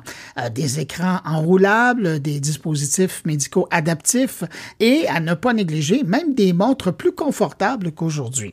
Ça, ce n'est que quelques exemples. La liste est vraiment longue et, et je parle de ça parce que cette semaine, il y a l'Université de Sherbrooke qui a annoncé la création de la chaire de recherche Umicore en nanomembrane de semi-conducteurs et d'optoélectronique flexible. Alors, pour parler de cette chaire en langage clair et ses travaux de recherche, on va parler à un des deux directeurs, il est professeur et chercheur à la faculté de génie de l'Université de Sherbrooke. Bonjour, Abderraouf Boucherif. Bonjour. Qu'est-ce qui un jour vous a décidé de vous intéresser au sujet de l'électronique souple? C'est une très bonne question. En fait, euh, moi, j'ai travaillé sur euh, l'électronique et l'optoélectronique euh, depuis ma maîtrise. Et puis, au fur et à mesure que le temps avance, on s'est rendu compte que le fait qu'on travaille sur une électronique qui est rigide, si vous prenez par exemple un substrat de semi-conducteur avec par exemple des cellules solaires, ce qu'on appelle CPV pour le photovoltaïque concentré, on s'aperçoit que le substrat est rigide et ça amène des limitations. Par exemple, ici, j'ai un exemple où le substrat est cassé et ceci est fait parce que c'est des substrats qui sont fragiles. Ça s'apparente beaucoup à des céramiques, donc ils ne sont pas flexibles et par conséquent, ça brise un peu comme du verre. Et ça met énormément de limitations. Je vais vous donner un exemple. Un exemple courant, c'est par exemple si vous voulez euh, avoir un capteur euh, des signes vitaux d'une personne, une montre intelligente, elle n'est pas euh, elle va pas se conformer à la peau humaine. Et on aimerait avoir ça. De plus en plus aussi euh, euh, l'émergence d'écrans flexibles, qui c'est un besoin parce qu'on aimerait bien que le téléphone, le téléphone est rigide, ok, et puis il prend beaucoup de place dans la poche. On aimerait bien avoir un écran qui serait roulable. Ce serait le rêve, c'est presque de la science-fiction, et c'est ça qui m'a amené à dire tiens, ce serait important de développer une solution euh, pour que l'électronique devienne souple, qui va s'adapter aux formes des objets, qui deviendrait plus intuitif et plus naturel euh, de l'utiliser, en plus de nombreux autres objectifs euh, et, intérêts, comme par exemple, on, a travaillé longtemps avec les agences spatiales canadiennes et européennes. Un des défis, quand on envoie des panneaux solaires dans l'espace, un des défis, c'est le poids. Et, donc, on utilise, par exemple, dans l'ancienne électronique ou l'électronique actuelle, on va utiliser des substrats qui sont épais, à la fois épais et rigides. Donc là, le fait qu'il soit épais, euh, ça, augmente le, poids de façon significative. Donc, quand on, quand on, veut envoyer beaucoup de cellules solaires dans l'espace, ça augmente le coût de la mission spatiale et donc, ça aussi, c'est un, argument important, c'est comment on réduit euh, l'utilisation de matériaux. Et le troisième argument, c'est euh, euh, généralement les matériaux, c'est des matériaux rares et chers. Par exemple, le, substrat qui est utilisé, on appelle ça le germanium. le germanium, c'est un matériau qui est dix fois plus rare que l'or sur Terre et qui est quand même, qui coûte très cher. Et par exemple, pour les applications spatiales, quand on envoie du germanium euh, en orbite, il ne va pas revenir, on est d'accord. Et même s'il revient, on ne va pas pouvoir le récupérer euh, comme matériau. Et donc, c'est une ressource qui est extrêmement rare sur Terre. Et si on veut en laisser pour les générations à venir, faut trouver une façon durable d'utiliser ce matériau qui est, qui est très rare. Et donc, euh, la solution qu'on avait euh, proposée, c'est au lieu d'utiliser un substrat qui est épais, OK, qui est à la fois épais, lourd, consomme beaucoup de matériaux inutilement et qui est rigide, on a développé une technologie qui permet d'utiliser une toute petite fraction de ce substrat qui devient, du fait de sa minceur, donc on parle de quelques centaines de nanomètres, elle devient flexible et bien sûr euh, qui, pèse très peu. Et, donc on va euh, s'affranchir des limitations des substrats rigides. Donc, et, ce dont vous parlez, c'est bien ce qu'on appelle les nanomembranes euh, de, de semi-conducteurs, c'est ça? Absolument. Donc les semi-conducteurs, pour donner peut-être une, définition simple, donc ce n'est, on connaît les conducteurs, ok, on connaît les, les isolants, et les semi-conducteurs sont au milieu. Donc, c'est un matériau qui se comporte euh, et qui peut se comporter comme isolant ou comme conducteur dépendamment du contexte. Et donc, on peut contrôler. Les semi-conducteurs ont la capacité que par une euh, action extérieure de l'utilisateur, on peut contrôler le transport électronique dans ces matériaux. et de ce fait, ils sont à la base de toute la révolution électronique de notre siècle, à partir de la création du transistor dans les années 40, euh, et ça a continué. Donc là, les semi-conducteurs, c'est les matériaux qui sont utilisés, que ce soit pour l'électronique, si vous avez un téléphone intelligent, toutes les composantes, que ce soit pour le calcul, pour, euh, pour le Wi-Fi, pour la communication, sont à base de semi-conducteurs divers. Les cellules photovoltaïques euh, pour générer de l'électricité propre sont à base de semi-conducteurs. Et j'en passe, les semi-conducteurs sont un peu partout, les, LED aussi, les LED, les téléviseurs. Donc, ils sont euh, au centre de notre vie. Aujourd'hui, euh, ils sont presque indispensables, en fait. Et ces semi-conducteurs, un des problèmes principaux de l'industrie aujourd'hui, c'est que c'est fabriqué sur des substrats rigides. Toute l'industrie s'est construite là-dessus. Et nous, avec la technologie euh, qu'on a développée ici à l'Université de Sherbrooke et qu'on va poursuivre dans, dans, le cadre de la chaire, notre rêve, c'est de transformer, euh, d'anticiper cette transformation où l'électronique va devenir flexible et va s'adapter à la forme des objets. Si on se parle cette semaine, c'est parce qu'il y a une chaire qui vient d'être lancée. Qu'est-ce que ça va vous, vous permettre de faire que vous ne pouviez pas faire auparavant? Donc la chair dont on parle, c'est la chair Umicore en nanomembrane et en optoélectronique euh, flexible. Elle vise justement, elle fait suite à un projet majeur qui a eu lieu euh, à l'université de Sherbrooke avec plusieurs euh, partenaires industriels.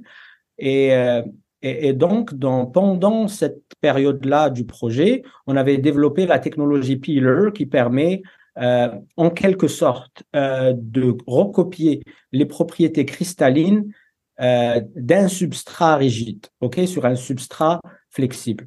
Donc le, principe est analogue, si j'essaie de vulgariser un petit peu, à une photocopieuse. Donc là, là euh, on vient photocopier les propriétés cristallines, l'arrangement cristallin très ordonné de ce matériau-là sur un très très petit feuillet qui est flexible. Ok, comment on fait ça? C'est qu'on prend le substrat rigide qui coûte très cher et on fait euh, on a une technique pour déposer une couche qui recopie ces propriétés-là, et ensuite on peut détacher le substrat initial et le réutiliser plusieurs fois. Donc on a démontré la réutilisation jusqu'à 3-4 fois pour l'instant. Donc on a fait la preuve de concept. Euh, et donc la chair, ce qu'elle va nous permettre, elle va nous permettre de poursuivre cet effort pour démontrer une utilisation qui dépasserait 10 fois, ok, pour rendre euh, le processus économiquement intéressant pour la production à grande échelle, réduire les prix ensuite des dispositifs. De l'autre côté, on vise aussi euh, de développer des applications. C'est-à-dire que là, on s'est on, s'est limité, par exemple, à, l'appliquer au domaine du solaire spatial. Et au passage, on a démontré euh, la cellule spatiale sur substrat réutilisable la plus efficace au monde.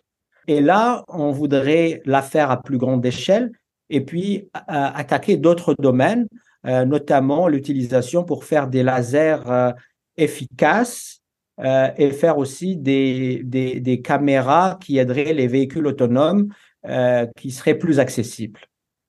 Donc les objectifs, si je résume, les objectifs de la chaire, c'est de poursuivre l'effort pour accompagner l'industrialisation et la, mise en marché de ces membranes de semi-conducteurs des gens qui nous écoutent et qui voudraient suivre vos travaux, est-ce qu'il y a un endroit où on peut euh, lire ce que vous publiez, euh, ce que vous avez déjà produit, vous êtes rendu? Bien sûr, vous pouvez euh, taper mon, mon nom, bien sûr, et puis vous allez avoir le lien de l'université. Si, si vous marquez mon nom sur Google, vous, vous allez avoir le lien de l'université de Sherbrooke qui vous donnera toutes les infos en lien avec les publications qu'on a sur le domaine.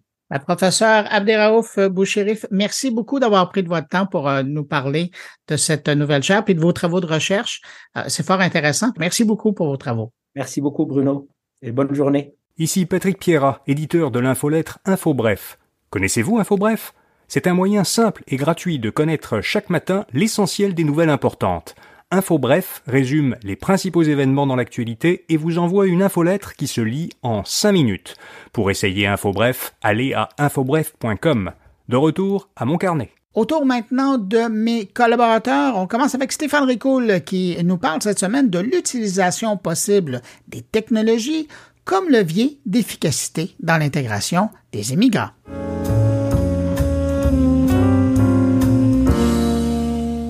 Comme l'écrivait Louis Cornelier dans Le Devoir en août cette année, au Québec, l'an dernier, il y a eu 80 700 naissances et 78 400 décès. Comme la tendance devrait se maintenir, cela signifie que, désormais, seule l'immigration pourra contribuer au maintien et à la croissance de la population québécoise. Maintenant, une fois sur notre sol ou dans nos entreprises, il faut réussir à les intégrer adéquatement et parfois la technologie peut être un levier intéressant à utiliser. Si l'économie québécoise continue sa trajectoire de croissance en 2023, même faible, les observateurs avertis soulignent la présence de défis persistants tels que l'inflation mondiale ou encore les incertitudes géopolitiques qui font peser des menaces sur la stabilité économique. Selon ce que rapportait Radio-Canada à propos de l'énoncé économique de Éric Girard, ministre des Finances, la croissance économique, qui s'établira comme prévu à 0,6% pour 2023, sera finalement deux fois moins forte qu'espéré l'an prochain, faisant en sorte que l'on évoque une stagnation plutôt qu'une récession. Dans un contexte où taux de chômage se situe à un creux historique et où le nombre de postes vacants demeure élevé, la pénurie de main-d'œuvre pourrait restreindre la croissance économique de façon plus marquée que prévu.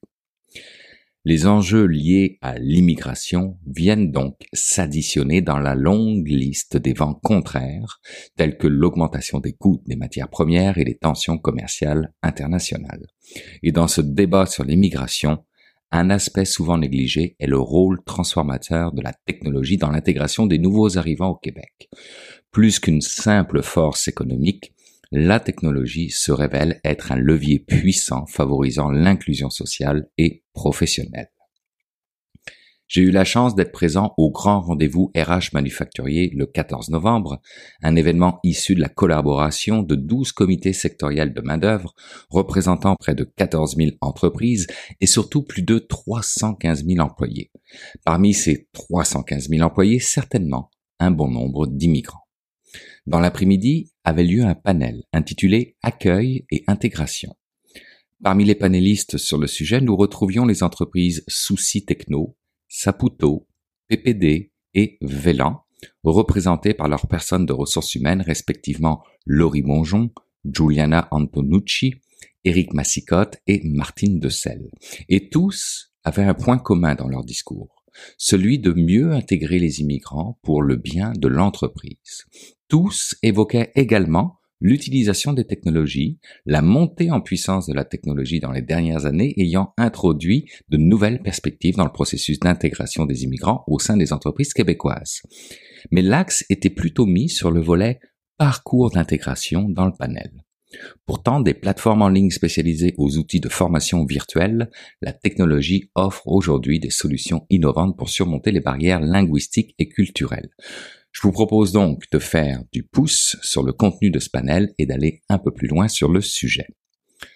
Au Québec, où la diversité culturelle est à la fois un défi et une richesse, la fusion de l'immigration et de la technologie ouvre des horizons nouveaux, créant des opportunités d'intégration tant au sein de la société que dans le monde des affaires.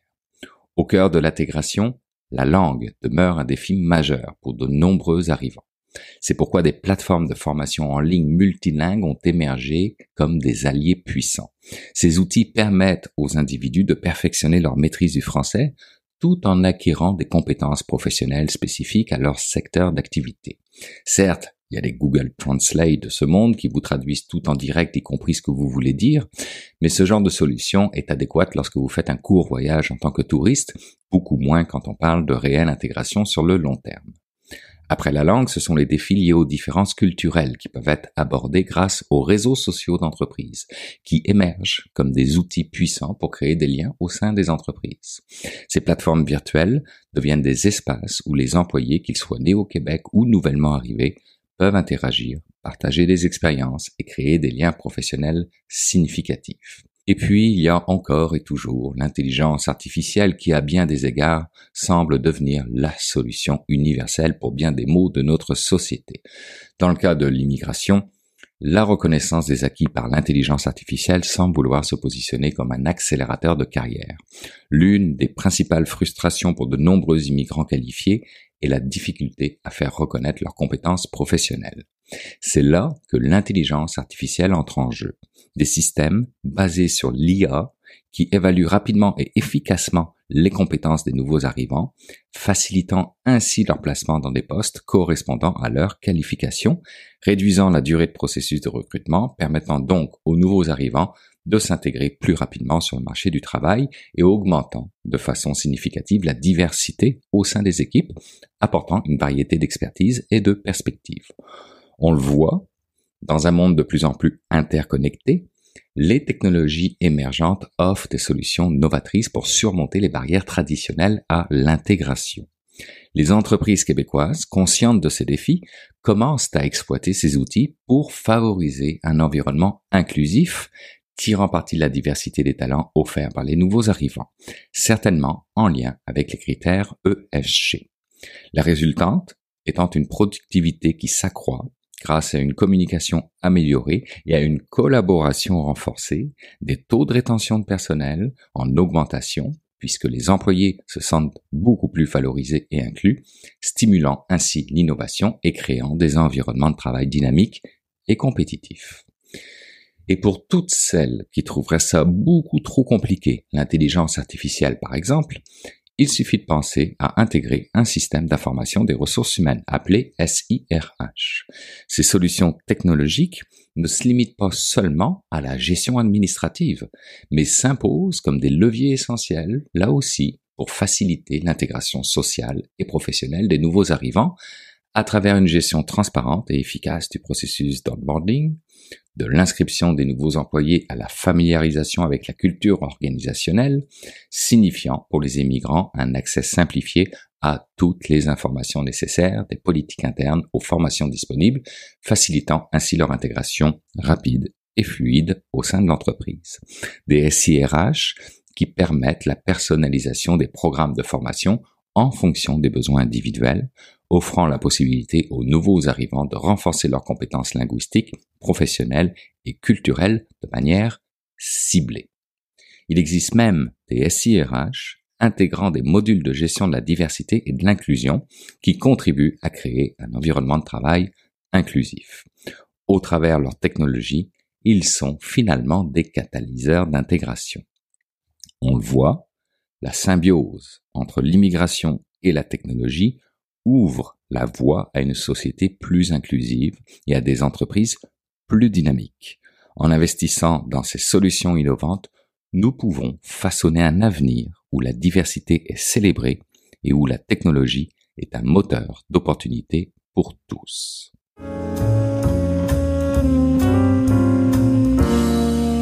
Comme à l'habitude, c'est le temps d'aller rejoindre mon ami Jean-François Poulain pour parler UX. Bonjour Jean-François. Bonjour Bruno. Jean-François, cette semaine, on parle de UX, mais on va parler beaucoup plus largement de design. Ben, on parle, ben c'est ça. On parle de, UX normalement. On parle beaucoup ah des méthodologies, hein, puis euh, le, côté UX est, plus fort dans mon discours. Mais c'est designer UX que je ce qui est ma profession, qui est la mm-hmm. profession de bien des gens, c'est ce qui est un peu le terme consacré. Ben, design, c'est aussi un terme emprunté et qui a fait école depuis longtemps, design industriel, le design tout court, hein, le design de... L'école de design.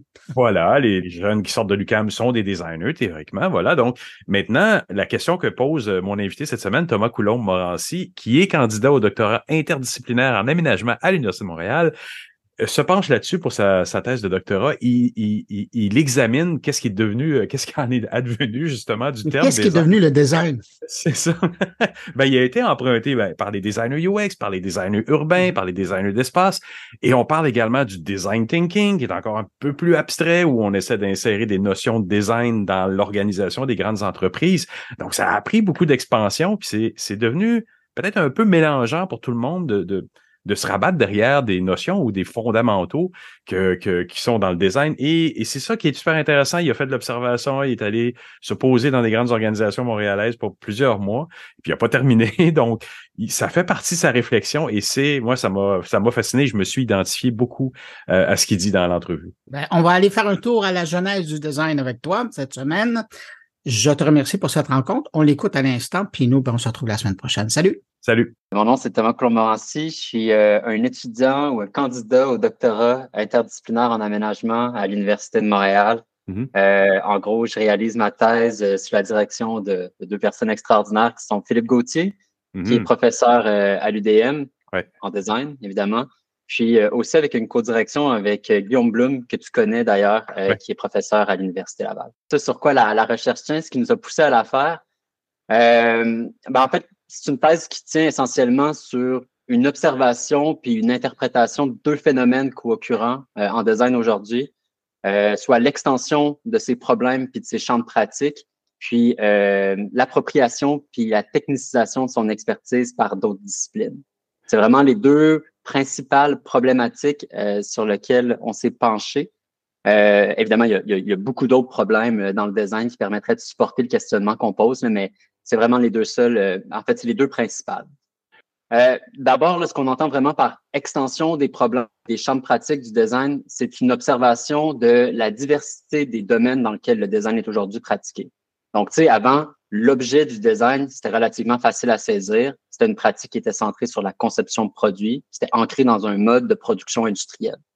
Par contre, là, comme tu l'as sûrement remarqué, le design, depuis comme les dernières décennies, il s'est élargi à une multitude de préoccupations qui apparaît dans des nouvelles formes toujours, toujours plus éloignées, en fait. On a le design de service maintenant, le design d'interaction que tu connais bien, le design de politique publique, le design social, le design spéculatif, on a même le design de fiction.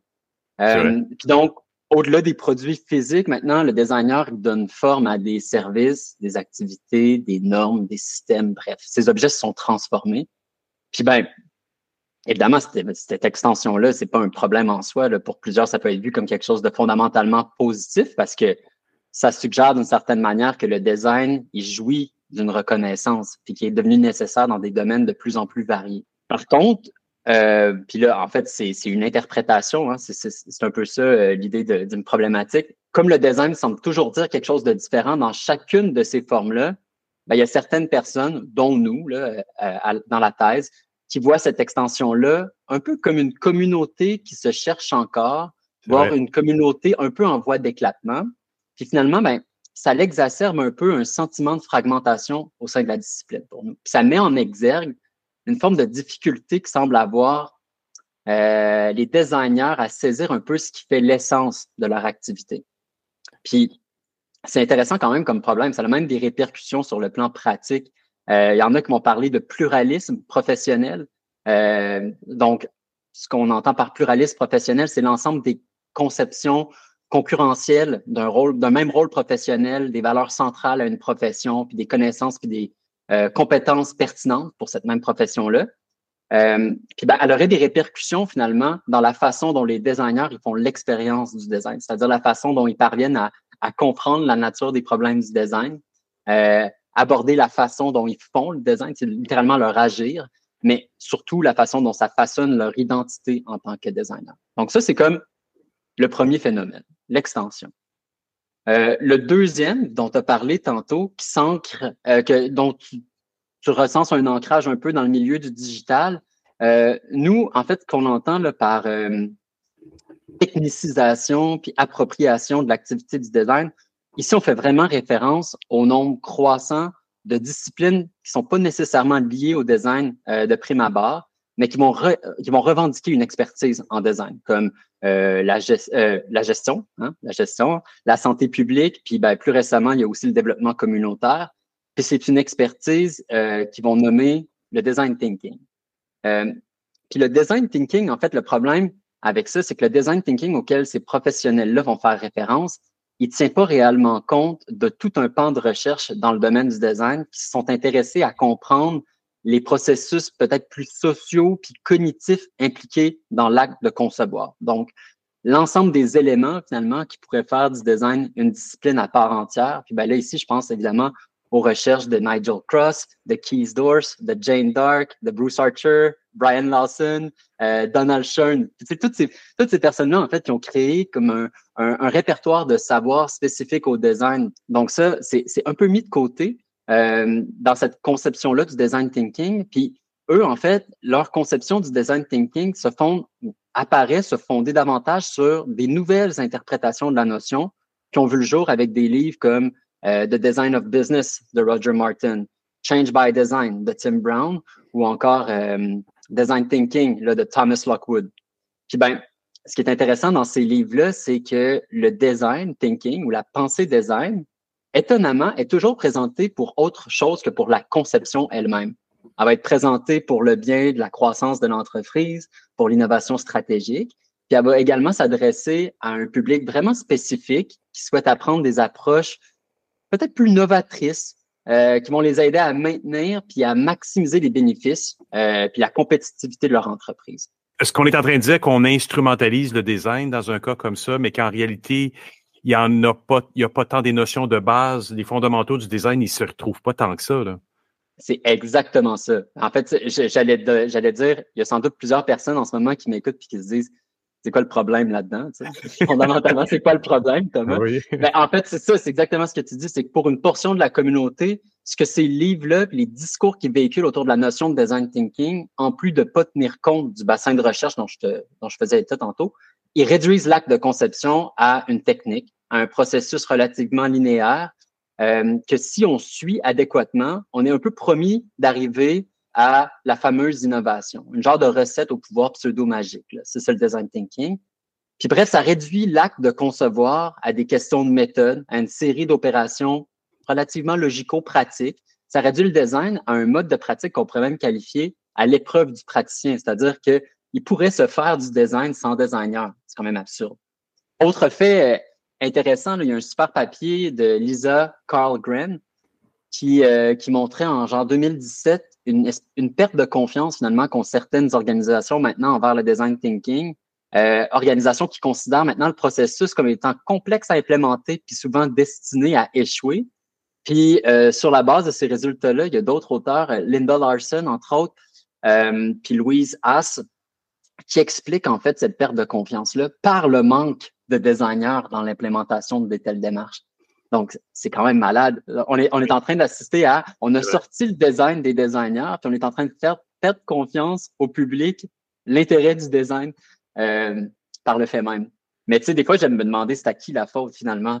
Est-ce qu'on doit un peu s'insurger contre les disciplines qui s'approprient notre pratique puis qui en font un usage particulier, ou est-ce qu'en design, euh, on ne doit pas plutôt se questionner sur les raisons pour lesquelles cette appropriation-là a lieu d'abord et avant tout.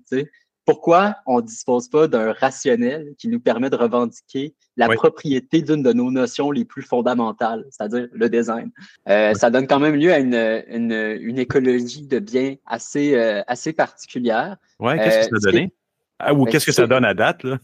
Ce qui est intéressant, c'est qu'à chaque fois que j'en parle, des fois, les biens, euh, ils peuvent avoir l'air peut-être un peu, euh, encore une fois, ésotériques, tu sais, mais euh, quand je commence à les décrire, la plupart des designers se reconnaissent dans ces biens-là, ce qui est quand même rassurant.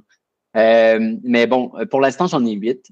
c'est évidemment une typologie en construction. C'est extrêmement préliminaire, ce que je présente aujourd'hui. Je peux rentrer là, dans, dans certains, mais de façon générale, j'ai ce que j'appelle le bien de l'amélioration, le bien de la matérialisation, le bien de la combativité, ah. de l'unicité, de l'avocatie, de l'incertitude, de l'habilitation et de la durabilité. Wow. Oui, oui, oui. J'ai oui, oui. Ah oui, tout à fait. Oui, qu'est-ce que tu entends par euh, l'habilitation? Ben, L'habilitation, euh, c'est drôle, puis euh, c'est probablement le bien que j'ai encore le, moins travaillé. Puis c'est un bien que je considère un peu comme émergent parce que c'est quelque chose qui est mentionné surtout par les designers sociaux puis les designers de services.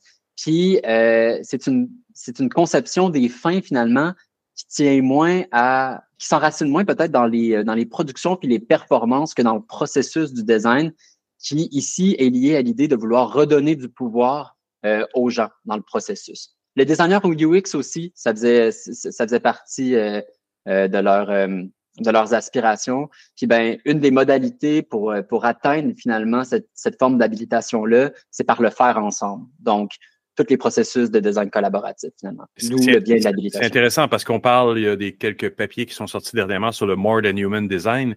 On a l'impression que dans les dernières années, on s'est concentré sur l'humain, mais on en a oublié la collectivité. C'est si, si l'habilitation est un peu autour de ça aussi, c'est vraiment super pertinent. Là. Euh, sur la question des usagers, évidemment, ça ressort, ça ressort beaucoup, euh, notamment dans le bien de, de l'avocatie. Vraiment, ça, c'est un bien là, qui rend compte d'un intérêt notable qu'ont les designers pour les usagers, mais aussi d'une diversité de performances que la communauté reconnaît comme excellente, mais qui partage une étrange proximité avec celle réalisée quotidiennement par celle des avocats. Euh, D'où l'idée du bien de l'avocatie. J'ai aussi pu y appeler la représentation parce que finalement, ces performances-là, ben, c'est, d'abord et avant tout l'idée de comprendre la réalité des usagers, chose avec laquelle les designers euh, naviguent souvent. Un souci de traduire avec intégrité puis sincérité cette compréhension-là dans des critères qui sont palpables, malléables, opérables. Puis ben, finalement, puis c'est là que l'avocatie prend tout son sens, c'est l'idée de défendre leurs intérêts dans les discussions puis dans les débats en lien avec le projet de design, puis, ben, un peu comme des avocats qui plaident puis qui défendent pour leurs clients, ben, les designers, eux, ils mobilisent l'intérêt des usagers pour faire avancer les discussions autour d'un projet, voire même questionner son bien fondé. Et, on peut voir, je pense que cette cause, elle évolue parce que on commence à voir des VP UX, des VP euh, CX, des gens qui sont en charge de l'expérience des gens ou des humains qui veulent servir. Et c'est rare parce que c'est tout nouveau. Tu as facilement des VP marketing, des VP IT, des VP communication, euh, mais tu très rarement encore. Il y en a une chez Shopify, il y en a d'autres qui commencent à émerger. Il y a peut-être une tendance positive aussi là-dedans de, dire l'advocacy est poussée jusqu'au point de dire il va y en avoir un défenseur officiel au niveau des, vice-présidences. Ben, espérons-le. En tout cas, les designers, ils conçoivent vraiment leur rôle puis leur responsabilité professionnelle euh, autour de cette notion-là d'usager. Vraiment, là, dans ce que j'appelais un intérêt pour les usagers, il y en a plusieurs qui disaient ben, ce qui nous différencie du marketing, ce qui nous différencie de l'ingénierie, finalement, c'est cette notion-là d'usager, c'est cette proximité qu'on a là, cette capacité à avoir de l'empathie pour eux. Donc, c'est vraiment quelque chose de structurant pour la discipline. Tant mieux s'il y a des postes qui s'ouvrent comme ça, c'est vraiment rassurant, en fait. C'est une évolution du métier positive, euh, d'avoir des designers haut placés dans une organisation. C'est peut-être une façon de faire évoluer les organisations, j'espère en tout cas. Effectivement. quelles sont les prochaines étapes donc de ta thèse? On peut s'attendre à, à, voir ça émerger à un moment donné, j'imagine? J'aimerais terminer, j'aimerais, j'aimerais pouvoir soumettre un premier dépôt, un dépôt initial euh, à l'issue de l'automne prochain pour pouvoir avoir une soutenance à l'hiver 2025. Thomas, j'aimerais te remercier vraiment beaucoup pour cette entrevue. C'était super intéressant.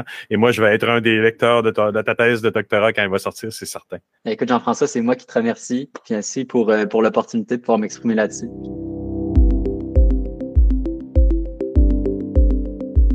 Eh bien voilà, c'est ainsi que se termine cette édition de Mon Carnet. Merci à nos invités. Merci à Jérôme Colombin, Stéphane Ricoul et Jean-François Poulain d'avoir été présents cette semaine. Et puis merci à vous hein, qui avez écouté cette édition jusqu'à la toute fin. Très heureux d'avoir passé ce bout de journée avec vous. Je vous donne rendez-vous vendredi prochain pour une nouvelle édition de Mon Carnet. Entre-temps, je vous souhaite de passer une excellente semaine et puis surtout, portez-vous bien.